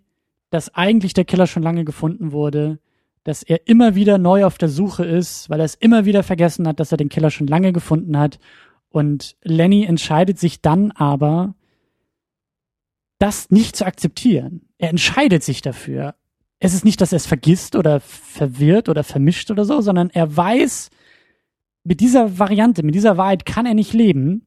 Deshalb macht er sich Notizen schafft er sich seine eigene Wahrheit. Genau, nämlich er betrügt sich selber sogar. Er, er kann ja. seine eigenen Beweise manipulieren, weil er genau weiß, wie sein zukünftiges Ich damit umgehen wird. Ja, und, und das, das, ist halt echt perfide und ziemlich geil. Ja, und das ist das ist wirklich cool, ne, weil man ja auch so man also ich bin mir auch gar nicht so sicher, ob ich Teddy jetzt da einen Vorwurf machen würde eigentlich oder einen großen also zumindest wenn er die Wahrheit gesagt hat, weil er, also er sagt ja, okay, ich, ich war dieser Cop, ich habe damals an deinem Fall gearbeitet, so und ich wollte dir die Chance geben, dich an diesem Typen zu rächen. Ja. So, ich habe dir geholfen, ihn zu finden, du hast es gemacht, hier ist das Foto, aber du hast es wieder vergessen und ich hatte gehofft, dass du dich danach daran erinnern kannst. Und dann sagt er ja, er habe äh, Lenny einen weiteren Inhalt gegeben zu leben danach. Er hat eben eben dann dann neue Opfer gegeben in gewisser Weise. Man, man weiß ja auch gar nicht, wie oft das schon passiert ist, so ne? Ja. Also ob er da vielleicht schon fünf Leute erledigt hat, kann ja sein. So, es wird ja nicht genau klar gesagt. Er ist quasi Und, der Batman der Gedächtnislosen. nicht der Held, den die Stadt braucht. Ach, wie du immer wieder noch den, den Rückgriff auf deine Superhelden-Anekdoten finden kannst. Nee, ja, ich großartig. wollte damit eher den Vorgriff auf Batman Begins liefern, weißt du? So der Batman des Gedächtnisverlusts. oh Mann. Das habe ich jetzt ein bisschen rausgeworfen. ähm, ja, äh, nur jedenfalls, ähm, natürlich ist Lenny trotzdem sauer auf Teddy, weil er ihn ja irgendwie auch benutzt hat dabei. Oder, oder zumindest, er fragt sich natürlich, okay, hat er das nur gemacht, um mir zu helfen? Oder hat er das irgendwie auch gemacht, um seine eigenen Interessen durchzubringen? Er meint ja auch, ja, diese 200.000 Dollar von diesem Gangster, ne, so ein kleiner Nebenverdienst vielleicht, so okay. Aber, da frage ich dich schon mal gleich äh, entgegen, oder hat er das vielleicht auch gemacht, weil er einfach die Wahrheit nicht akzeptieren kann? Weil er selber nicht akzeptieren kann, dass er eben nicht in der Lage war, sich diesen Moment für immer wieder zu erinnern, wie er diesen Mörder, das war ja der ganze Antrieb. Seine Hoffnung ja. war ja, wenn er den Typen erledigt, dann ist das so wichtig und so einschneidend, das kann er nicht mehr vergessen. Ja, also ich, ich denke, dann, beides stimmt auf jeden Fall. Ne? Das, das klar, das, das sind beides Gründe. Einmal ist er sicherlich sauer auf Teddy und will sich so an ihm rächen aber natürlich, er, er will seinen, seinen Lebenssinn nicht mehr verlieren. Er, er braucht eben irgendwas, was ihn, was ihn vorwärts treibt. Ja. Was soll er denn machen? Er kann doch nicht einfach nur vegetieren. Ne? Er kann ja, er hat ja im Grunde keinen richtigen Augenblick. Also das ist natürlich wieder philosophisch sehr interessant. Entweder hat er nur den Augenblick oder er hat überhaupt keinen Augenblick. Das könnte man beides sicherlich argumentieren. So, ich, ich würde halt sagen, es ist für ihn natürlich sehr, sehr schwierig, im Augenblick wirklich zu leben, weil er gar keinen Halt hat als Persönlichkeit. Oder er hat keinen Kontext für den Augenblick. Genau, es, er kann sich auch als Persönlichkeit nicht weiterentwickeln, weil er keine neuen Erinnerungen bin, äh, bilden kann. Er kann keine Freundschaften mehr, mehr aufnehmen. Er, er kann keine Erfahrungen machen. Genau das, ne? Und deswegen kann er zwar schon den Augenblick selbst vielleicht erfahren, aber es kommt mir doch wie eine relativ wertlose Erfahrung vor. So und und es, es ist ein ja ein Leben für den Moment einfach nur und es aber das ist ja es, eben es das kommt perfide. mir eher wie eine, wie eine wie ein Schicksal vor, nicht wie äh, wie eine wie eine tolle Art zu leben. Ja, und das ist eben das perfide, weil das Leben im Moment ist eigentlich wertlos, wenn du nicht weißt, woher der Moment kommt. Das ist ja eben noch Ja, so. vielleicht könnte man so sagen. Er wird immer wieder in den Moment neu reingeworfen und das haben wir ja auch gesagt mit dem Voice-Over und so. Er muss sich immer wieder neu orientieren, auch in dem Moment und das ist ja, der, der Mensch hat ja einfach ein Bedürfnis nach dieser Sicherheit, so nach dieser Orientierung, nach diesem, wo bin ich hier einfach so, bin ich gerade sicher, so ja. ist alles in Ordnung mit ja. mir und das wird ja alle paar Minuten im Grunde wieder in Frage gestellt bei ihm. Immer wieder aufs Neue. Und das ist ja keine angenehme Erfahrung, wenn du dich immer wieder versichern musst, wo du gerade bist und was du tust. So. Was vielleicht auch für viele das Problem an einem Film dann sein könnte. Dass genau diese Erfahrung, diese unsichere, schwierige Erfahrung wir ja auch machen, wenn wir den Film schauen. Ja. Dass wir einfach nie wissen, wo, wo kommt das alles her? Was soll das alles? Ja, also die Erfahrung des Films ist sicherlich nicht äh, die, die leichteste. Aber ähm, ja, wie ich schon gesagt am Anfang, so das ist Nolan macht nun mal irgendwie oft Filme, die, die zumindest so Aspekte mitbringen, die vielleicht nicht so einfach sind. So, The Prestige ist da auch ähnlich, so Inception hat das natürlich auch. Gut, bei den Batman-Filmen ist es weniger so, aber auch die sind natürlich schwerer zu konsumieren, als es jetzt ein Birdman, äh, Birdman. Birdman. Birdman, ja. Du nee. weißt, dass es ein Birdman gibt. Ja, mit, Edward, mit Michael Keaton. Mit Edward Norton ja, auch, ne, okay. den, den neuen hier, ja. Ja. Burton, Birdman. Es gibt auch Bartman bei den Simpsons, ja. Das ist auch jemand anderes, ja. Das, das ist auch noch jemand anderes, ja. Du weißt, was ich sagen will, genau. Ja. Ja, wir müssen auf jeden Fall auch noch über die über die Form und auch über die Erzählstruktur und Zeitstruktur und sowas noch sprechen und äh, das haben wir auch schon angedeutet. Die allererste und wichtigste Frage dabei, wie gehen wir mit den Zeitsprüngen um? Ja, das ist natürlich schon mal was äußerst ungewöhnliches in dem Film. So natürlich gibt es immer mal wieder eine Zeitstruktur, die vielleicht nicht ganz linear ist, so man hat vielleicht mal Rückblenden im Film, sowas, ne? aber man hat ja trotzdem normalerweise einen, einen relativ starken Halt in dem Film. So, man hat immer so die, die, die Gegenwart meinetwegen. Und dann hast du vielleicht mal einen Vorgriff oder, oder mal einen Rückgriff, aber du hast immer so dein Zentrum des Films. Und genau das will natürlich Memento als Film überhaupt nicht machen. Er will ja gerade damit aufbrechen, damit du diese Erfahrung dann hast du mal wieder die ehrenvolle Aufgabe, den Plot zusammenzufassen von unserem äh, Seherlebnis heute. Memento. Tja, Ich versuche den Film zu vorwärts memorieren. oder rückwärts oder wie machst du das? Alles durcheinander mache ich. Okay, Nee. ja. nee, ich versuche mal nur inhaltlich, ne, also wir haben es ja eben auch schon grob umrissen. Es geht eben um Lennart, auch Lenny genannt. Aber wie gesagt, das macht er nicht so gerne, sagt er öfter. So, weil, ich glaube, man sagt immer, seine Frau hat ihn auch Lenny genannt und irgendwie, das mochte er da schon nicht, ne? Ich denke da auch immer an Lenny und Karl, wenn ich Lenny höre, aus den Simpsons, keine Ahnung. Naja, dieser, dieser arme Lennart jedenfalls, der hat seine Frau verloren bei einem Unfall. Und er hat dabei außerdem noch sein Kurzzeitgedächtnis verloren, weil er, glaube ich, so niedergeschlagen wurde, ne, von, von so einem Gangster da bei Mhm. sich im Badezimmer. Und hat seitdem eben kein Kurzzeitgedächtnis mehr, aber will sich jetzt auf die Suche machen, diesen mysteriösen Gangster zu finden, den er nur, von dem er nur die Initialen, glaube ich, kennt, so, oder, oder John G. Genau, Oder der, Johnny der G? Vorname ist irgendwie James oder John, weiß er, glaube ich, und der Nachname ist G nur. Mhm. Wie genau er das weiß, haben wir auch äh, versucht noch zu rekonstruieren nach dem Film, haben wir nicht ganz rausgekriegt. Ich glaube, es ging irgendwie so um Zeugenaussagen oder sowas. Ist auch nicht so wichtig. Jedenfalls weiß er nur das von diesem Typen und macht sich jetzt eben, ja, mit seiner, wie nennt man das, Behinderung auf den Weg, mehr Informationen zu finden und stößt dabei natürlich dann permanent auf Leute, bei denen er nie weiß, so, kennt er die, kennt er die nicht und er muss sich dann eben mit so Fotos aus so einer Polaroid-Kamera, da macht er sich dann so selber Notizen. Hinweise, genau, er macht Fotos, er schreibt was dazu zu den Leuten und außerdem macht er sich Tattoos am ganzen Körper, wo er die wichtigsten Details seiner Suche festhält, so um eben irgendwas zu haben, an das er sich klammern kann. Ja, und das äh, Ganze löst sich dann am Ende, Spoiler Alert jetzt, in der Weise auf, dass er herausfindet, seine Frau ist gar nicht bei dem Unfall gestorben, sondern, also er selber hat zwar da diese Verletzung bekommen, aber die, die Frau hat immer noch gelebt danach und sie war Diabetikerin, das wissen wir dann auch, und sie hat dann irgendwann, um wirklich zu schauen, ob Lennart diesen, diese, ja, diese, wie, sagt man das, Handicap, Behinderung, Mhm. Krankheit, ne, sein Problem eben, ob er das wirklich hat oder ob das irgendwie nur so eine psychische Sache ist, hat sie dann eben versucht, Nur in Anführungszeichen, ne? ja, also das wird ja da ein bisschen thematisiert, also ob es Möglichkeiten gäbe, das irgendwie zu, zu behandeln oder irgendwie doch ihn zu erreichen, so sein Unterbewusstsein zu erreichen. Mit diesem Anspruch hat dann seine Freundin, weil sie Diabetikerin war, ihm dann mehrmals nacheinander gesagt, so dass sie diese In- Insulinspritze jetzt bekommen soll. Aber er konnte sich natürlich nicht daran erinnern, dass sie die, äh, dass er die schon mal gegeben hat und damit ist sie dann gestorben. Mhm.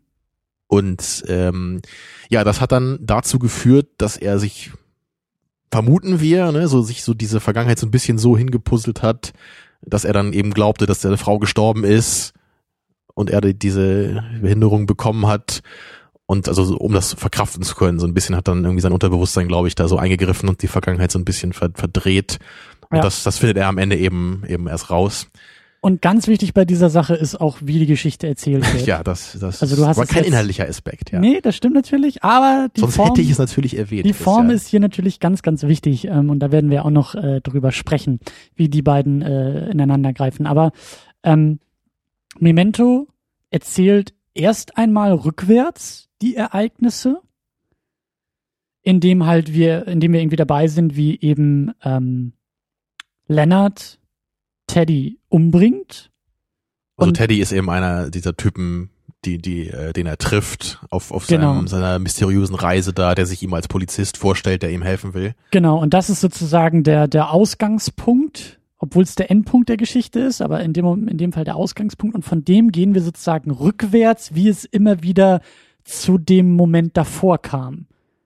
Das ist die eine Variante. Und die andere Variante ist dann in diesen Schwarz-Weiß-Sequenzen, die immer dazwischen geschnitten ist, sozusagen eine chronologische Vorwärtsbewegung, wie Lennart in einem Hotelzimmer telefoniert und dabei so langsam auch diese Geschichte von diesem Sammy, Sammy, Jenkins genau. ähm, äh, erzählt, nämlich von diesem einen Fall, den er da als Versicherungs, den Lennart als Versicherungsmensch irgendwie begutachten sollte, eben von diesem Sammy, der halt auch irgendwie diesen Gedächtnisverlust hatte und er sollte irgendwie überprüfen, ob das tatsächlich so war oder ob der sich das nur einbildet oder spielt, um die Versicherung zu betrügen.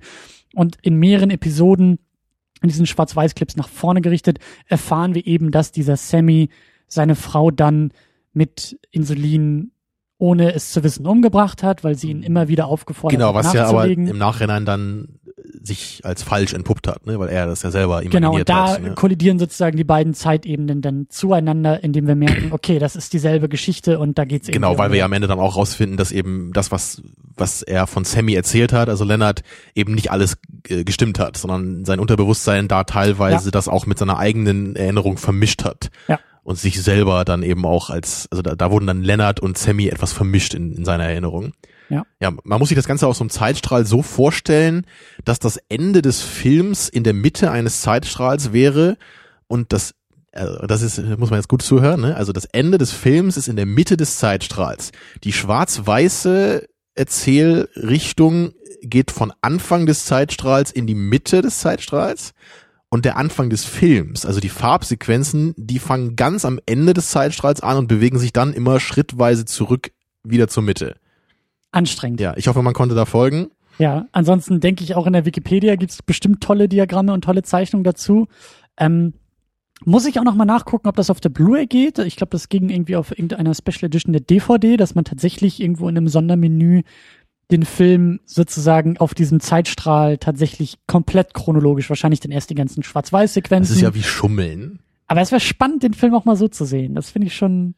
Also richtige Filmschauer, die müssen das nicht. Oh. Weißt du, Christian, ich, ich bin äh, Hobby-Skat-Spieler, ja, und es gibt Leute beim Skat, die sortieren die Karten und es gibt Leute beim Skat, die sortieren die Karten nicht. Und ich gehöre zu letzteren. Und ich gehöre zu der Gruppe, die gar kein Skat spielen kann. Ja, aber die, Und deshalb im DVD-Menü von Memento tatsächlich auch gerne mal chronologisch. Hä? Egal. Ähm, wir müssen über einen Namen sprechen. Tamino. Tamino, müssen- ja, wir müssen über Tamino sprechen, das finde ich auch. Nee, Sag mal, auch was, was magst du am liebsten an Tamino? Alles. Seine Bescheidenheit, sein gutes Auge. Nein, äh, Christopher Nolan. Den wollte ich eigentlich erwähnen. Den, Den Herren, ja. Herren. Den, den, den.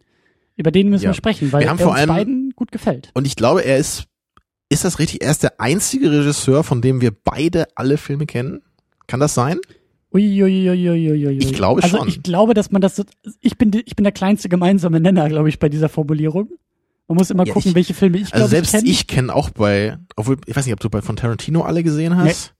Nee. Nein, Also wenn, nee. von dem sowieso nicht. Ich, ich glaube, ich verkünde das jetzt mal so. Ich glaube, er ist der einzige Regisseur, wo wir alle Filme kennen. Ja, und ich glaube denn, auch, irgendwie, irgendwie so ein Regisseur, der irgendwie einen Film gemacht hat und den haben wir gesehen. das würde ich jetzt mal, also von allen, die vielleicht mehr als drei, vier Filme gemacht haben, so Mhm. würde ich jetzt mal sagen, ja. Und ich glaube, wir mögen auch alle so, bei Dark Knight Rises gibt es sicherlich eine Menge Probleme, so, aber, Hm. also das wäre, glaube ich, der einzige, wo ich überhaupt überlegen würde, ob ich ihn vielleicht nicht mögen würde Guck inzwischen. mal, wir haben es nicht vorbereitet. Kriegen wir das aus der Erinnerung hin, seine Filmografie? Ich denke Also schon. es, es geht los mit auch chronologisch. Wir Ja, fangen ja, ja, nicht klar. bei Dark Knight und Nee, wir fangen, wir, und doch, doch, wir machen jetzt den ersten, dann den letzten und wir bewegen uns Okay. in die Mitte. Also fangen wir bei Dark Knight an, Na. 2008. Willst du das durchziehen oder nicht? Natürlich nicht, Christian, Okay. wir fangen jetzt vorne an. Schade, ich habe mich schon gefreut. Ich, ich glaube, heute gibt es schon genug Verwirrung in der Episode. Ich, ich vermute das jetzt einfach mal. ja, ja, der Jägermeister knallt schon nicht mehr. Ja, ja, ja. Also es geht los mit Following. Ich glaube, Ende der 90er war das sieben- 98, glaub ich. 98 97, irgendwie sowas. Das war ja noch kein richtiges Hollywood-Release. Äh, ich weiß gar nicht, gab's den mal im Kino, zumindest für ein paar Wochen oder sowas? Kann ich auch nicht beurteilen, aber ich glaube, dass er den irgendwie im Kontext seines Studiums gemacht hat. Und er wurde gar nicht so richtig ist, mit oder? Kino und so veröffentlicht. Glaube ich auch nicht. Ne? Also ich- Schwierig. Also ich, äh, ich erinnere mich dran, äh, gelesen zu haben, dass äh, das wohl irgendwie so ein Wochenendprojekt war, das immer am Wochenende gedreht wurde, irgendwie mit Freunden und Bekannten und das irgendwie so ein, ein, eine Art von Film ist. Also durchaus ein eher amateurhafter Film auf eine gewisse Art und Ja, Weise, aber dennoch, sehr, ähm, sehr gut gemacht. Auf jeden Fall, ja. Also den, den haben wir beide auch mal zusammengeschaut vor ein paar Mhm. Jahren. Der ist auf jeden Fall auch empfehlenswert. Der erinnert auch sehr stark schon an Memento in gewisser Weise, auch wenn er nicht genauso aufgebaut ist. Aber so diese, diese nonlineare Zeitstruktur gibt's da auch schon. Der ist, der, der, der, der legt im Grunde genommen die Formel Nolan schon aus. In seinen Grundzügen. Das, der, der zeigt schon, was das für ein Typ ist, dieser Nolan. Das ist nicht so, dass man sagt, alles, was danach kam, ist völlig anders geworden, sondern das, Genau. diese, dieses clevere, verkopfte, vielleicht auch, das habe ich schon mal gehört, äh, als Kritikpunkt gegenüber Nolan, ähm, kalte Figur. Ja, dieses Todernste auch immer. Ja. Ne? Das werfen manche äh, ihm vor. Aber das muss ich echt sagen, also das ist ein bisschen, ein bisschen magere Kritik, finde ich. So, ich meine, es, es gibt eben Regisseure, so wie Tarantino eben auch, die machen halt irgendwie einen lockereren Stil meistens. Und dann gibt's meinetwegen eben Nolan, der macht eher diesen sehr ernsten Stil. Dann gibt's vielleicht Fincher, der oft auch so eine Makaber Satire dabei so, hat, ja. genau, was Makabres noch. Aber das, das finde ich jetzt schwierig, das so zu kritisieren. Vielleicht kann man sagen, das spricht einen das nicht, nicht, nicht so an. Aber ich, finde das eigentlich besser, wenn jetzt jemand wirklich so einen Stil hat, als wenn er jetzt dauernd hin und her springt, so mit seinen Projekten. Und vor allem kommt uns dieser Stil sehr, sehr entgegen. Ich glaube, Nolan verkörpert auf eine gewisse Art und Weise auch diesen Podcast sehr, sehr gut, weil wir auch ähnlich ernst und vielleicht auch manchmal verkopft und vielleicht auch manchmal etwas unterkühlt ähm, uns dem uns den Filmen nähern. Und wir wollen auch, glaube ich, du glaube ich genauso wie ich, auch eine gewisse Cleverness in den Film haben. Ja, ich meine, auch natürlich nicht aussieht. immer, ne, aber oft Mhm. zumindest, ja. So, also deswegen Following auf jeden Fall eine Empfehlung. Und wir haben noch mal diesen Kurzfilm geschaut. Weißt du noch, wie der hieß? Nee. War das mit dieser komischen Mücke oder sowas? Du hast mir doch auch noch mal einmal diesen Kurzfilm gezeigt von ihm, der auch schon so ein bisschen in diese Richtung ging, glaube ich, oder? Ja, aber da, das, Das- war garantiert so ein Studio. Das war, ich weiß aber noch, dass das, das war, das war glaube ich der Hauptdarsteller aus Following, der auch in diesem Kurzfilm drin war. hm? Also auf jeden Fall so, wer, wen das interessiert, kann man glaube ich auch auf YouTube finden, so ein Mhm. Nolan Kurzfilm. Es ist schon interessant, wenn man das so sieht, so Jetzt springst du ein paar zurück. Jahre vor. Äh, ja, das ist mir halt nicht eingefallen vorher, Mensch. Jetzt siehst du, Ja, ja, ja, ja, ja, ja, ja, ja. schreibst dir auf die Hand. So, ne, nur, nur dazu, Mhm. guckt euch das mal an, paar Minuten lang, ist okay. Ja, dann geht's eben weiter zu Memento. Wann ist, wann ist ja denn 2001? 2000, glaub ich. 2000 direkt. Hm, ich glaube ja. Ja, da sagen wir vielleicht heute noch ein bisschen was zu. Meinst du? Könnte klappen. Ja. Ja. Gucken wir mal. Äh, Und dann geht's ja weiter mit Insomnia 2001. Das ist ja mein, meine persönliche Nummer zwei so nach äh, Memento. Und ich glaube am ehesten die Anomalie in seinem Werk. Einfach weil das, äh, so wie ich es verstehe, eher eine Auftragsarbeit war. Also man So- muss sich das so vorstellen, Memento, der Durchbruch in Hollywood und da ist dieser ambitionierte neue Filmemacher. Mhm. Dann haben wir hier irgendwo ein Drehbuch rumliegen, das können wir dem doch mal geben und dass der uns das verfilmt. Weil Ja, also das erstmal auch von der- ungewöhnlich ist, weil es ein Remake ist. Genau, von, von, von der Art, Remakes. von der Art dieses Films ist es das so, ne? Klar, normalerweise schreibt er ja auch sein Drehbuch immer und sein Bruder hilft mit, so da ist es natürlich nicht so gewesen. Ähm, Ja. Dennoch ist es vom Stil her schon, diese Ernsthaftigkeit ist da, ne? Ja. vom, von der Machart her. Es gibt hier auch, ähm, wie, wie bei Memento, gibt's bei Insomnia auch so ein paar sehr schöne Quick Cuts, die ich, wie ich finde, und so ein paar detaillierte Shots, so, also das ist, also da ist auch so die Kameraarbeit, finde ich, noch sehr deutlich zu erkennen. Also da gibt's sehr große Überschneidungen zu Man merkt noch. durchaus, ähm, dass es ein Nolan-Film ist, aber auf eine gewisse Art und Weise ist es dann Genau, der der ist auch sicherlich inhaltlich jetzt äh, nicht so clever, wie das andere Filme sind. Der hat aber, äh, finde ich, eben, was ich halt so gerne daran mag, ist die Atmosphäre, die tollen Charaktere, natürlich El Pacino dabei. Und das, das Mhm. Einzige, was ich bei Insomnia eben nicht so gerne mag, ist das Ende. Was haben wir auch damals hier im El Pacino-Monat, im April, ne? Haben wir den auch besprochen. Du Also, erinnerst dich. Ja, das kann ich wirklich nicht vergessen, Okay. Christian. Das, das war eins der tollsten Sachen hier, die wir hier gemacht haben, den April. Äh, ja, ja, wie geht's weiter? Äh, was kommt denn nach Ich glaube, dann Insomnia? kommt Batman Begins. 2005. 2005, 2006, diese Prestige Ecke. ist danach, ne? Ich glaube, der ist zwischen den beiden Batman-Filmen. Ja, ich glaube auch, ja, genau. Batman Gut, dann Begins. kommt schon Batman Begins. Der gehört für mich jetzt auch nicht unbedingt zu seinen stärksten Werken. Den habe ich vor ein paar Jahren, glaube ich, nochmal geschaut, so zum zweiten Mal oder so. Ich, der ist auf keinen Fall schlecht so. Der hat auch seine, seine coolen Momente und ich mag auch Scarecrow ziemlich gerne, obwohl der halt so wenig im Film vorkommt. So, ich, ich glaube, da stört mich am Ende einfach so dieses, dieses Gas, was sie halt da in Gotham irgendwie loslassen. Ne? Das ist so ein bisschen der, Ja, klar. das ist so wie, wie, das, wie das, dieses Lizard-Gift in dem Amazing Spider-Man. So, das ist irgendwie, da hätte der Film wirklich mehr machen können, ne, was ja dann später aber auch gemacht andererseits, wurde. was, was ich so beeindruckend finde, ist, ist einfach, äh, man stelle sich vor, dieser Christopher Nolan macht diesen Memento, macht diesen Insomnia und wirft Warner Brothers dann ein Konzept für Batman vor, Klar, bei dem er ja. sagt, so jetzt, ich will, Batman ist tot im Film, also nicht im Film, aber als Film und äh, ich habe da eine Idee und lasst uns das mal so und so angehen. Und im Endeffekt begründet er so diese Renaissance der ganzen Comicfilme, die eigentlich so in, im letzten Jahrzehnt so entstanden ist. Auf eine gewisse Art und Weise schon. Es gibt andere, die vorher wichtig waren. Ne, ähm, Richard Donner mit dem ersten Superman, Tim Burton mit dem ersten Batman und natürlich auch Sam Raimi mit dem Spider-Man. Aber Nolan, Du hast Joel Schumacher vergessen. komisch. ich glaube, den, den, ich glaube, das habe ich auch aus Schamgefühl ganz bewusst vergessen. They're called comic books, not drama books. Ja.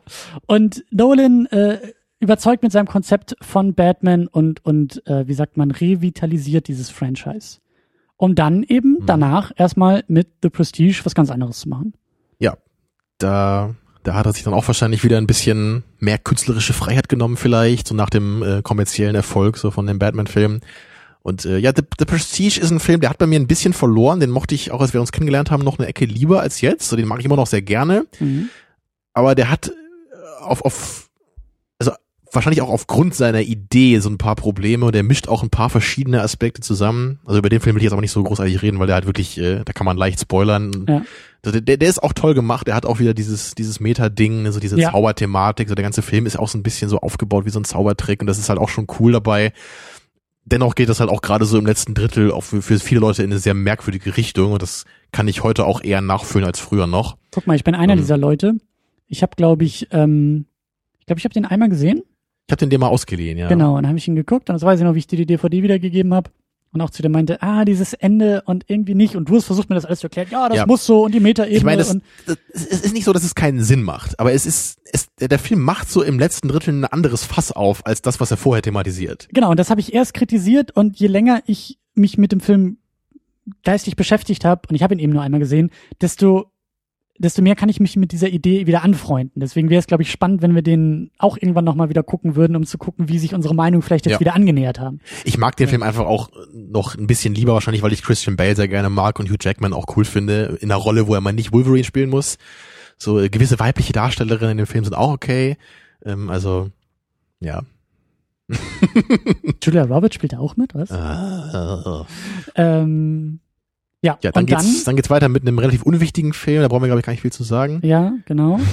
Wir reden natürlich von äh, Inception, nein. Äh, The Dark Knight. Ist das dein, dein Favorit von Nolan? Magst du den noch lieber als Memento? Oh, das ist so schwer zu sagen. Also natürlich der der der der Comic Book Guy in meinem Herzen, der der schwärmt immer noch für diesen Film und ähm, äh, es ist echt schwer, die die alle aufzuwiegen, weil sie durchaus andere Sachen bedienen. Ich schätze und liebe Inception, der ja danach kam, auch unglaublich sehr, weil weil auf auf ganz anderer Ebene, weil da diese Metaebene noch so toll ist und da haben wir ja auch eine Episode zu gemacht, wie der mit dem Film umgeht und auch wieder mit dem Filmschnitt und das mag ich ja auch, wenn das Medium irgendwie mit in die Story so eingebaut wird und auch so ähnlich bei Memento, aber Inception ist der Blockbuster und Dark Knight ist irgendwie dieser ernste Comicfilm und das ist alles toll, aber das sind alles so drei völlig unterschiedliche Sachen. So, das ist, so stelle ich mir das vor, wenn du, wenn du ein, ein, ein Elternteil fragst, was ist dein Lieblingskind? So. Da kannst du Ja. auch nicht sagen, so, ja, hier, äh, Peter ist bei dir. Aber die, die Frage ist schon cool, ne? So. ja. So, was ist dein Lieblingsnolan? Also, hm, ja.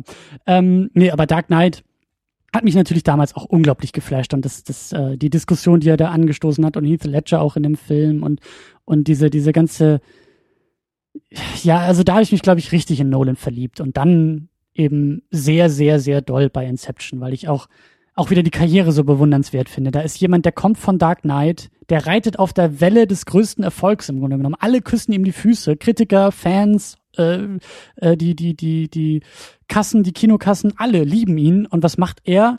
Er nimmt sich erstmal eine Auszeit. Und Inception Mhm. wirkte eigentlich so für mich wie so ein Knochen, den ihm das Studio hingeworfen hat, im Sinne von, damit uns der Typ den nächsten Batman macht, müssen wir ihn Genau. mal machen lassen. Lassen wir ihn mal seine komische Kunst machen, damit er uns danach auch wieder ein bisschen Kohle einbringen so kann. dieses verkopfte, komische Ding, was wir gar nicht verstehen, das soll er mal machen. Und dann hat das Ding irgendwie auch sechs, sieben, 800 Millionen Dollar eingespielt und ist im Endeffekt ein ähnliches Blockbuster-Franchise-Ding wie The Dark Knight zuvor. Und das finde ich, das finde ich toll. Und ähm, ja, und dann kam eben Dark Knight Rises, der ja Genau, dann den- vielleicht so ein bisschen äh, abfällt. Das wäre auch noch mal eine Episode, wo ich äh, noch mal Bock hätte, so, ein- so ein Revisit zu machen. So, also bei, bei den allermeisten Filmen kann ich wirklich sagen, die wir hier besprochen haben, da würde ich immer noch so zu dem allergrößten Teil, glaube ich, zu dem stehen, was ich auch damals gesagt habe. Aber bei dem bisschen auch so wie bei Amazing Spider-Man auch so, bei dem habe ich echt das Gefühl, der, der fällt sehr stark ab, wenn man wirklich mal mehr darüber nachdenkt, was da eigentlich passiert ist in dem Film. So, der, der ist Ja. auf keinen Fall schlecht. Das, der hat mir wirklich sehr viel Spaß gemacht im Kino. Ich fand auch Bane ziemlich cool, so als Gegenspieler. Aber es gab so viele komische Elemente in dem Film, so gerade diese ganze Auflösung am Ende, ne, dass Bane auch so entwertet wird, dann irgendwie als, als Villain. Und, und, und, und dass er ihm am Ende auch so wirklich nur so auf die Schnauze hauen muss, um ihn zu besiegen. Also das waren so teilweise sehr merkwürdige Entscheidungen einfach. ich habe meinen Frieden mit Dark Knight Rises so geschlossen, dass ich sage, das war tatsächlich ein, ein Pflichttermin für Nolan. Das war, glaube ich, echt so der Film, den er machen musste, aber eigentlich gar nicht mehr wirklich machen Genau, wollte. wahrscheinlich wollte er gar nicht unbedingt eine Trilogie draus machen. Er sagte ja auch nach Dark Knight sehr, sehr ähm, ähm, öffentlich, so, ne, deswegen auch mit Inception, er hat gesagt, solange er nicht weiß, was er erzählen soll mit dem dritten Teil, äh, will er ihn eigentlich auch nicht machen. Und dann hat er auch äh, Gegenfragen gestellt, so welche guten dritten Teile einer Trilogie gibt es überhaupt in der Weltgeschichte? Und können wir alle sagen, nie so viele. Man sieht ja auch so gerade, so wenn man das Ende von Dark Knight sich anguckt, ne, so wie wie Batman, eben, welchen Status Batman da bekommt, das ist ja schon ziemlich cool so als Ende, ne, so dieses, Ja. wie war das, I'm, I'm the hero that Gotham deserves, but not what it needs, oder oder wie andersrum, ich weiß Ja. nicht mehr.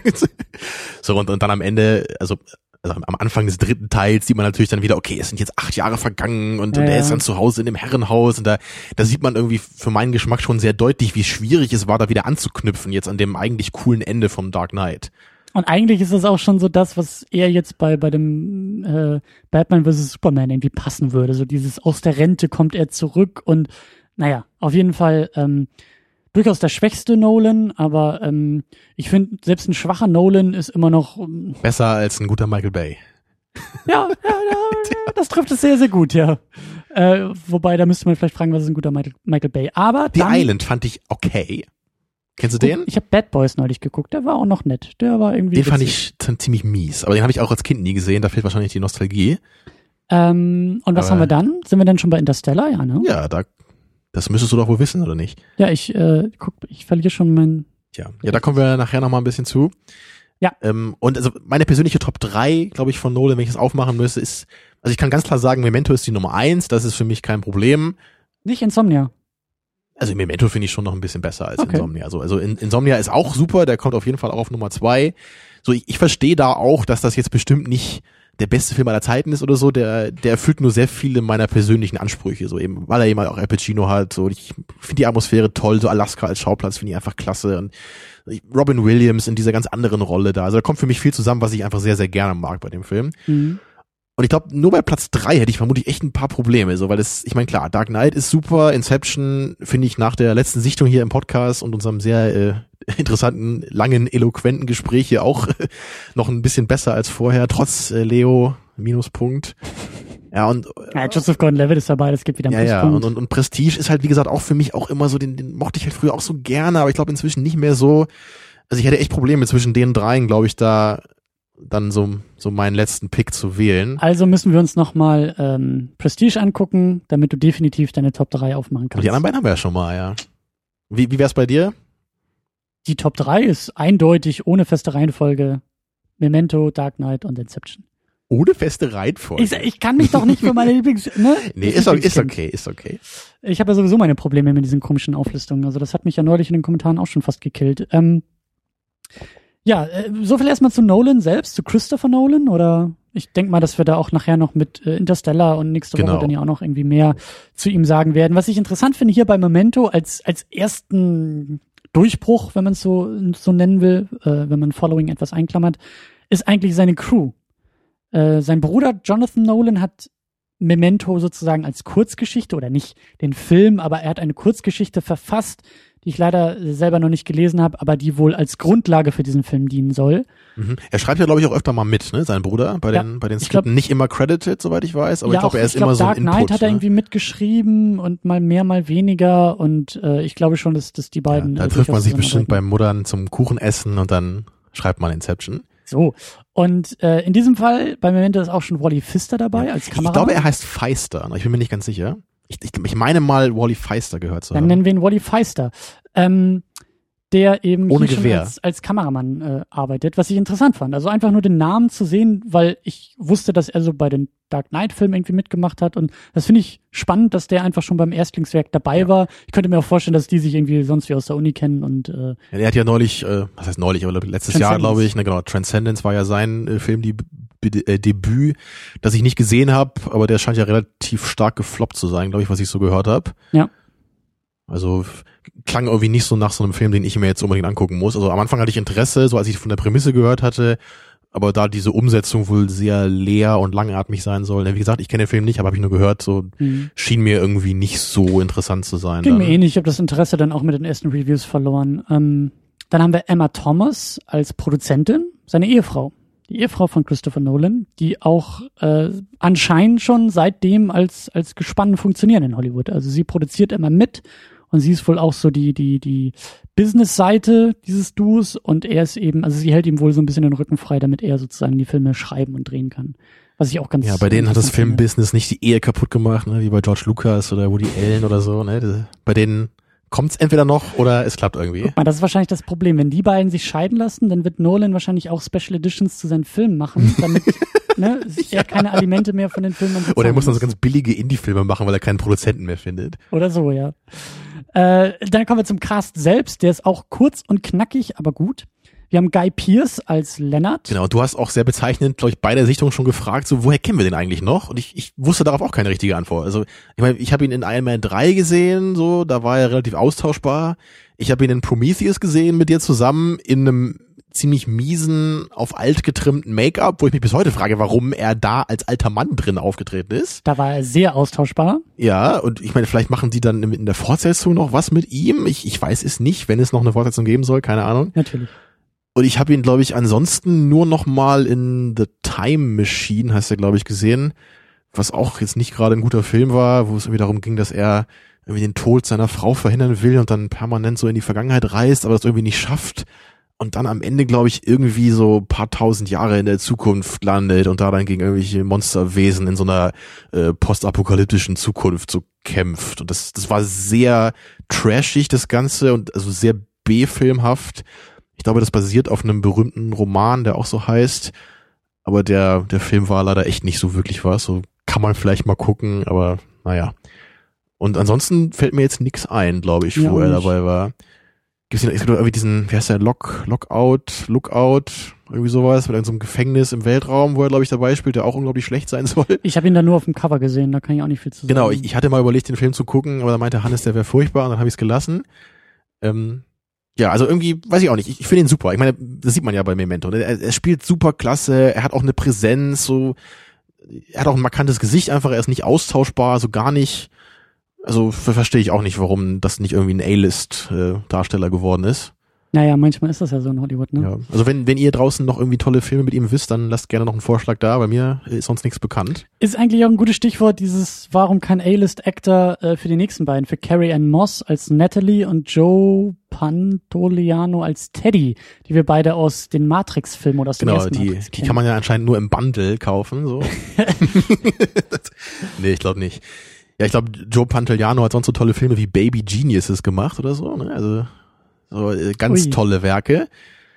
Ja, ähm, er war doch, ich habe den neulich irgendwo noch mal gesehen in irgendeinem, ah, wo war das denn noch mal? Ich weiß es Ich nicht habe mehr. auch das Gefühl, dass ich das Gesicht. Ich, er war irgendwie so ein Polizeischief. Ich glaube, ja, ich weiß, wo das war. Das war bei diesem Catherine Bigelow-Film hier bei dem, Ah. wie heißt denn dieser alte nochmal mit, mit Keanu Reeves da? Komme ich da nicht drauf, ey, unfassbar. äh, Point, Break. Point Break. Genau, da war er auch dabei, da war er der, der Vorgesetzte von Keanu Reeves, glaube ich. Ja. Oder irgendein Polizist oder so, da habe ich ihn nochmal gesehen. Ja, ansonsten eben Matrix. Baby Geniuses habe ich nie gesehen, glücklicherweise. Aber Matrix. Aber Matrix, ja. Ja. Ja, beide auch super Darsteller, finde ich. Gerade gerade Carrie Ann Moss hat mich hier echt überzeugt, weil ich ich wusste auch gar nicht mehr, wie wie gut ich sie hier drin fand. Weil g- gerade in Matrix äh, da hat sie einfach nicht so die Range. Ne, klar, ihr Charakter guckt halt immer ausdruckslos, ist super cool, äh, passt auch irgendwie, aber so darstellerisch äh, macht sie hier auf jeden Fall dann ein bisschen mehr. Ich meine, die ist trotzdem natürlich nur Nebencharakter jetzt, aber ich, ich mochte sie in der Rolle so auf jeden Fall äh, gut besetzt. Ja. Ja, viel mehr an Casts gibt's eigentlich auch nicht, ne? So, es tauchen nicht so viele Leute auf in dem Film. Nee. Aber ähm, der Film lebt ja eigentlich auch mehr so von der, von der Geschichte und so vom, von der Form. Ich finde den Anfang vor allen Dingen spannend.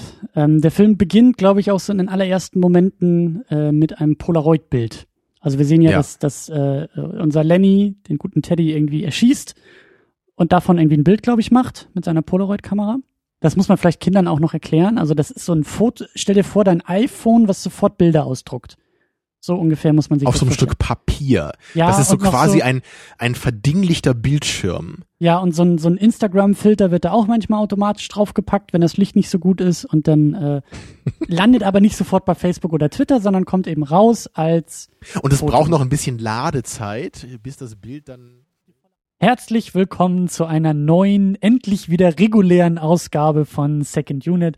Mein Name ist Christian Steiner und ich habe endlich wieder bei mir Tamino Mut. Kannst du dich noch an mich erinnern? Ja, ich äh, habe sämtliche Brainpower zusammengetragen und habe mich Ich glaube, Ich gewisse Persönlichkeiten, die brennen sich auch so tief ins Unterbewusstsein ein, die vergisst man nicht mehr. Und ich gehöre da bestimmt zu. Und sollte man sie vergessen, dann empfehle ich mit großen Lettern auf der Brust eine Tätowierung anzufügen. Und Tamino! sowohl spiegelverkehrt als auch aus meiner Sicht von oben lesbar. Also ich habe da wirklich, wirklich vorgesorgt.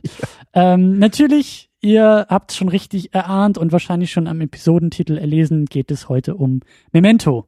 Einem äh, großartigen Film von Christopher Nolan, eigentlich so der erste richtige in Hollywood von ihm und gleich so ein Paukenschlag. Aber bevor wir ähm, uns äh, zu dem Film auslassen, haben wir natürlich äh, wieder ein paar Ankündigungen und Abkündigungen und Flatter-Danksagungen und äh, ihr kennt das Prozedere mittlerweile. Also an erster Stelle ähm, und auch meine Anspielung. Ähm, ich war ja letzte Woche in Leipzig unterwegs auf der Doc, auf dem Festival und habe ganz, ganz viele Dokumentarfilme geguckt. Dazu gibt es ein Special bei uns im Archiv äh, mit äh, drei Gästen, mit Christian von der Wiederaufführung, mit Martin von sci-fi-filme.net und mit dem Dirk. Und ähm, das empfehle ich euch an dieser Stelle. Dann nochmal die extra Mini-Unit zu dem Edward Snowden-Dokumentarfilm Citizen 4, der mich echt äh, beschäftigt und fertig gemacht hat und ein wunderbarer Film ist. Und zu guter Letzt bin ich auch noch bei der Wiederaufführung zu Gast. Da unterhalten wir uns über Jon Bang Carlsen, einem äh, Dokumentarfilmemacher, der eigentlich heftigst an den Grenzen von Dokumentarfilmen schrammt und man gar nicht weiß, ob das überhaupt Dokus sind. Absolutes Arthouse-Programm, was du hier auffährst einmal im Jahr, ne? Sehr, sehr intensiv und dann alle möglichen Dokus auf einmal. Äh, so mag ich das. Genau, und dann haben wir auch, äh, ne, haben wir eine Woche Pause gemacht, mehr oder weniger, vorproduziert. Deswegen gibt es wieder einige Danksagungen für Flatterspenden und vor allen Dingen auch viele neue Namen, was mich sehr, sehr, sehr, sehr freut. Äh, legen wir mal los. Und zwar haben wir Karl Nepomuk, der hat uns bespendet. Dann wurden wir anonym und von GMS und von Jochen Bauch zu 500 Days of Summer bespendet.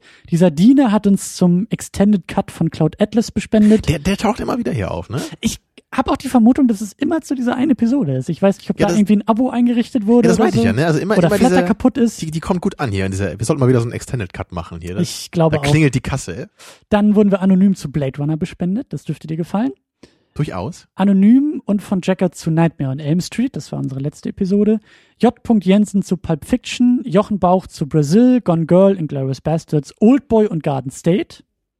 Da das volle Programm. Durchs Archiv gearbeitet und Jonas 1337 hat uns jetzt schon zu Citizen 4 bespendet. Und ich glaube, müsste eigentlich auch schon wieder ein Monatswechsel sein und alle, die uns abonniert haben, äh, auch an dieser Stelle vielen, vielen Dank für die Abos, die man auch über Flatter einrichten kann und dann immer zum Monatswechsel gibt's automatisch ein paar äh, Groschen, so hieß das früher, Groschen bei uns in der Spardose. ja, auch vielen Dank von mir für den Support. Ja. Hast du denn auch niemanden vergessen, Christian? Ach so, ich habe jetzt gerade vergessen, tatsächlich vergessen, was diese Anspielung war. Ach. Äh, Obwohl das, das lasse ich auch als metamäßig äh, durchgehen hier. Ich habe mir auch festgestellt, dass ich echt viel von dem Film vergessen habe. Also das war auch schon nicht mehr feierlich. Du hast behauptet, den zweimal gesehen zu haben und du hast die wichtigsten Elemente vergessen gehabt. Ja. Vielleicht habe ich ihn auch nur einmal gesehen und habe das zweite mir auch nur aus Scham und Schuldgefühl imaginiert? Das, ich vermute es ja. Ja, du meinst doch hier, die, die Blu-ray war noch eingepackt im Schrank? Nicht mal das wusstest du, ob du, ob du die von dieser Blu-ray geschaut hast. So, ja, okay. Die, die, also ich wusste mich, wie, äh, äh, wie heißt er hier, unser Protagonist? Lenny. Äh, Aber Lenny. so mag er nicht genannt werden, lieber Lennart. Lennart. Genau. Sag ich lieber musste, Lennart. Ich ja. musste mich wie Lennart auch anhand von Indizien äh, zurechthangeln, ob ich diesen Film jetzt eigentlich schon mal auf meiner ja, also, eigenen Blu-ray gesehen Also ich kann mit Sicherheit sagen, dass ich ihn mindestens heute zum vierten Mal gesehen habe und ich glaube sogar zum fünften schon. Und Ja. ich wusste auch noch alle wichtigen Sachen, ja. Sehr gut. Ich habe Dann- ein gutes Langzeit- und Kurzzeitgedächtnis. Dann lass uns dieses Gedächtnis doch mal massivst angreifen mit dem, mit dem Getränk dieser Ausgabe. Und zwar gibt es Alkohol. Wir hätten auch schon mit dem Gedanken gespielt, uns äh, richtig schön die Kante zu geben, sodass unser Gedächtnis im Laufe der Diskussion auch aussetzt. Aber wir wollen ja hier nicht dem Alkoholismus frönen, wir wollen ja äh, Nee, nee, filmisch also philosophieren. Wir, wir proklamieren hier auch nicht den Alkoholismus, wir, wir sagen ja nur, okay, drink responsibly, ja, und Immer. nur, nur für Geschmack, nicht für den Rausch. Richtig. Aber, aber dennoch, ist dir Aber- eben auch noch aufgefallen, gut. aber dennoch Prost, äh, nee. Aber dir ist auf jeden Fall nochmal aufgefallen, wie perfekt dieses Getränk gerade passt. Also wir, dachten ja erstmal, wie gesagt, ne, wir wollen irgendwas Alkoholisches, irgendwas Hartes. Ich finde auch, der Film ist schon eher natürlich schwer, so, es ist ein anstrengendes Seherlebnis, deswegen Ja. passt da auch auf jeden Fall was Alkoholisches. Und natürlich eben, weil es dich ja auch irgendwie benebelt und du dann auch Schwierigkeiten bekommst, so deine Wahrnehmung noch im Zaum zu halten. Und wir trinken Jägermeister. Und das, das war eher Zufall, aber natürlich auch Jägermeister, weil natürlich Lennart auch sich auf die Jagd macht nach dem gewissen John G., ja, um den zu finden. Mhm. Und er ist natürlich auch ziemlich gut da drin. Also, er ist ja quasi der Jägermeister des er ist Films. der Jäger und der Meister. Oh ja. Ja. Dann gib mal eine Runde aus, äh, während ich versuche, deinen deinen Ausschank äh, hier irgendwie inhaltlich zu überspielen. Äh, trinkst du Jäger? Du, ja, mach, mach voll. Ist auch Macht man das nicht voll? Ich weiß nicht. Ich, also bei weiß, mir musst du nicht ganz so viel. Das ist, äh, ich, ich weiß echt nicht, ob ich das schon mal getrunken habe, um ehrlich zu sein. Ich werde das sicher nicht gleich. das ist äh, so Kräuter, Kräuterschnaps, Kräuterzeug. Und Ich habe sowas in der Richtung auf jeden Fall schon mal getrunken, aber ich weiß mir, nicht, ob kannst ich. mir das Glas auch Ich habe dir jetzt weniger eingegossen hier. hervorragend, wie Lusche. abgesprochen. Ähm, Du wolltest jetzt weniger haben, ne? ja, ja, das ist auch richtig so. Ich, äh, Ich hätte dir auch gerne mehr von deinem Jägermeister gegeben, wenn du es kannst gewollt auch hättest. noch gerne mehr von der, glaube ich, auch gar nicht meiner ist, sondern hier irgendwo im Regal stand, aber du kannst ja auch noch danach was davon nehmen. Ähm, Ich mache das so wie Obelix bei äh, Asterix in Ägypten hier. Äh, Asterix und Cleopatra kennst du doch bestimmt, oder? Da muss er einmal. Kuchen in drei Teile. Ja, das Drei du. Teile. Obelix. Drei Teile, ja. Ja, das ja. sind ja drei Teile. ja, ja, wer kennt es nicht? Äh, damals hat man so, äh, so, Mathematik dann äh, gelernt. Prost. Äh, sagt man irgendwie Wa- Waldmanns Heil oder so vielleicht hier? Bestimmt, ja. Don't drink and lose your memory. ist, ja, ich, ich- ist das wirklich irgend so ein, so ein Jägergetränk? Wahrscheinlich nicht, oder? Ich weiß nicht. Ich weiß nur, dass das Jägermeister irgendwie so eine so eine Hippisierung hinter sich hat. Gerade irgendwie im amerikanischen Raum ist, gibt's ja auch so so hippe Werbung und Jägermeister ist ein, wieder so ein Szenegetränk das ist ja richtig lecker. Das habe ich, das, Das ich, ist Hustensaft oder das habe ich definitiv noch nie getrunken. Gefällt mir aber. Oh, dir anscheinend auch, ja? Ja, richtig gut. Aber ich, ich weiß auch, ich, ich hatte mal einen Kumpel aus Amerika, der hier, der hier auch mal war für ein halbes Jahr und der hat auch so eine riesige Flasche Jägermeister gekauft und mitgenommen, weil er auch meinte, dass die da äh, ziemlich teuer sind, diese Jägermeisterflaschen, aber auch sehr beliebt. Also die Amis trinken ja auch gerne unser Bier. Genau, also das Weil scheint so Bier ein, kannst du wohl auch nicht trinken. scheint auf jeden Fall so ein amerikanisches Deutschland-Souvenir zu sein. Ja, was würden wir mitnehmen, wenn wir drüben sind? Cola?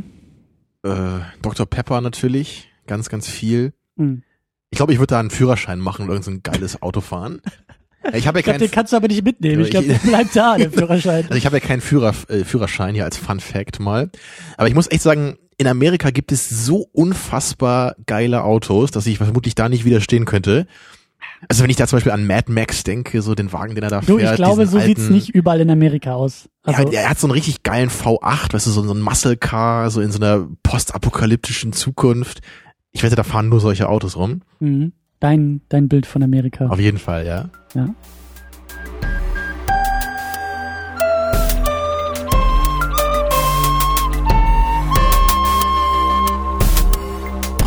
Second Unit. Second unit.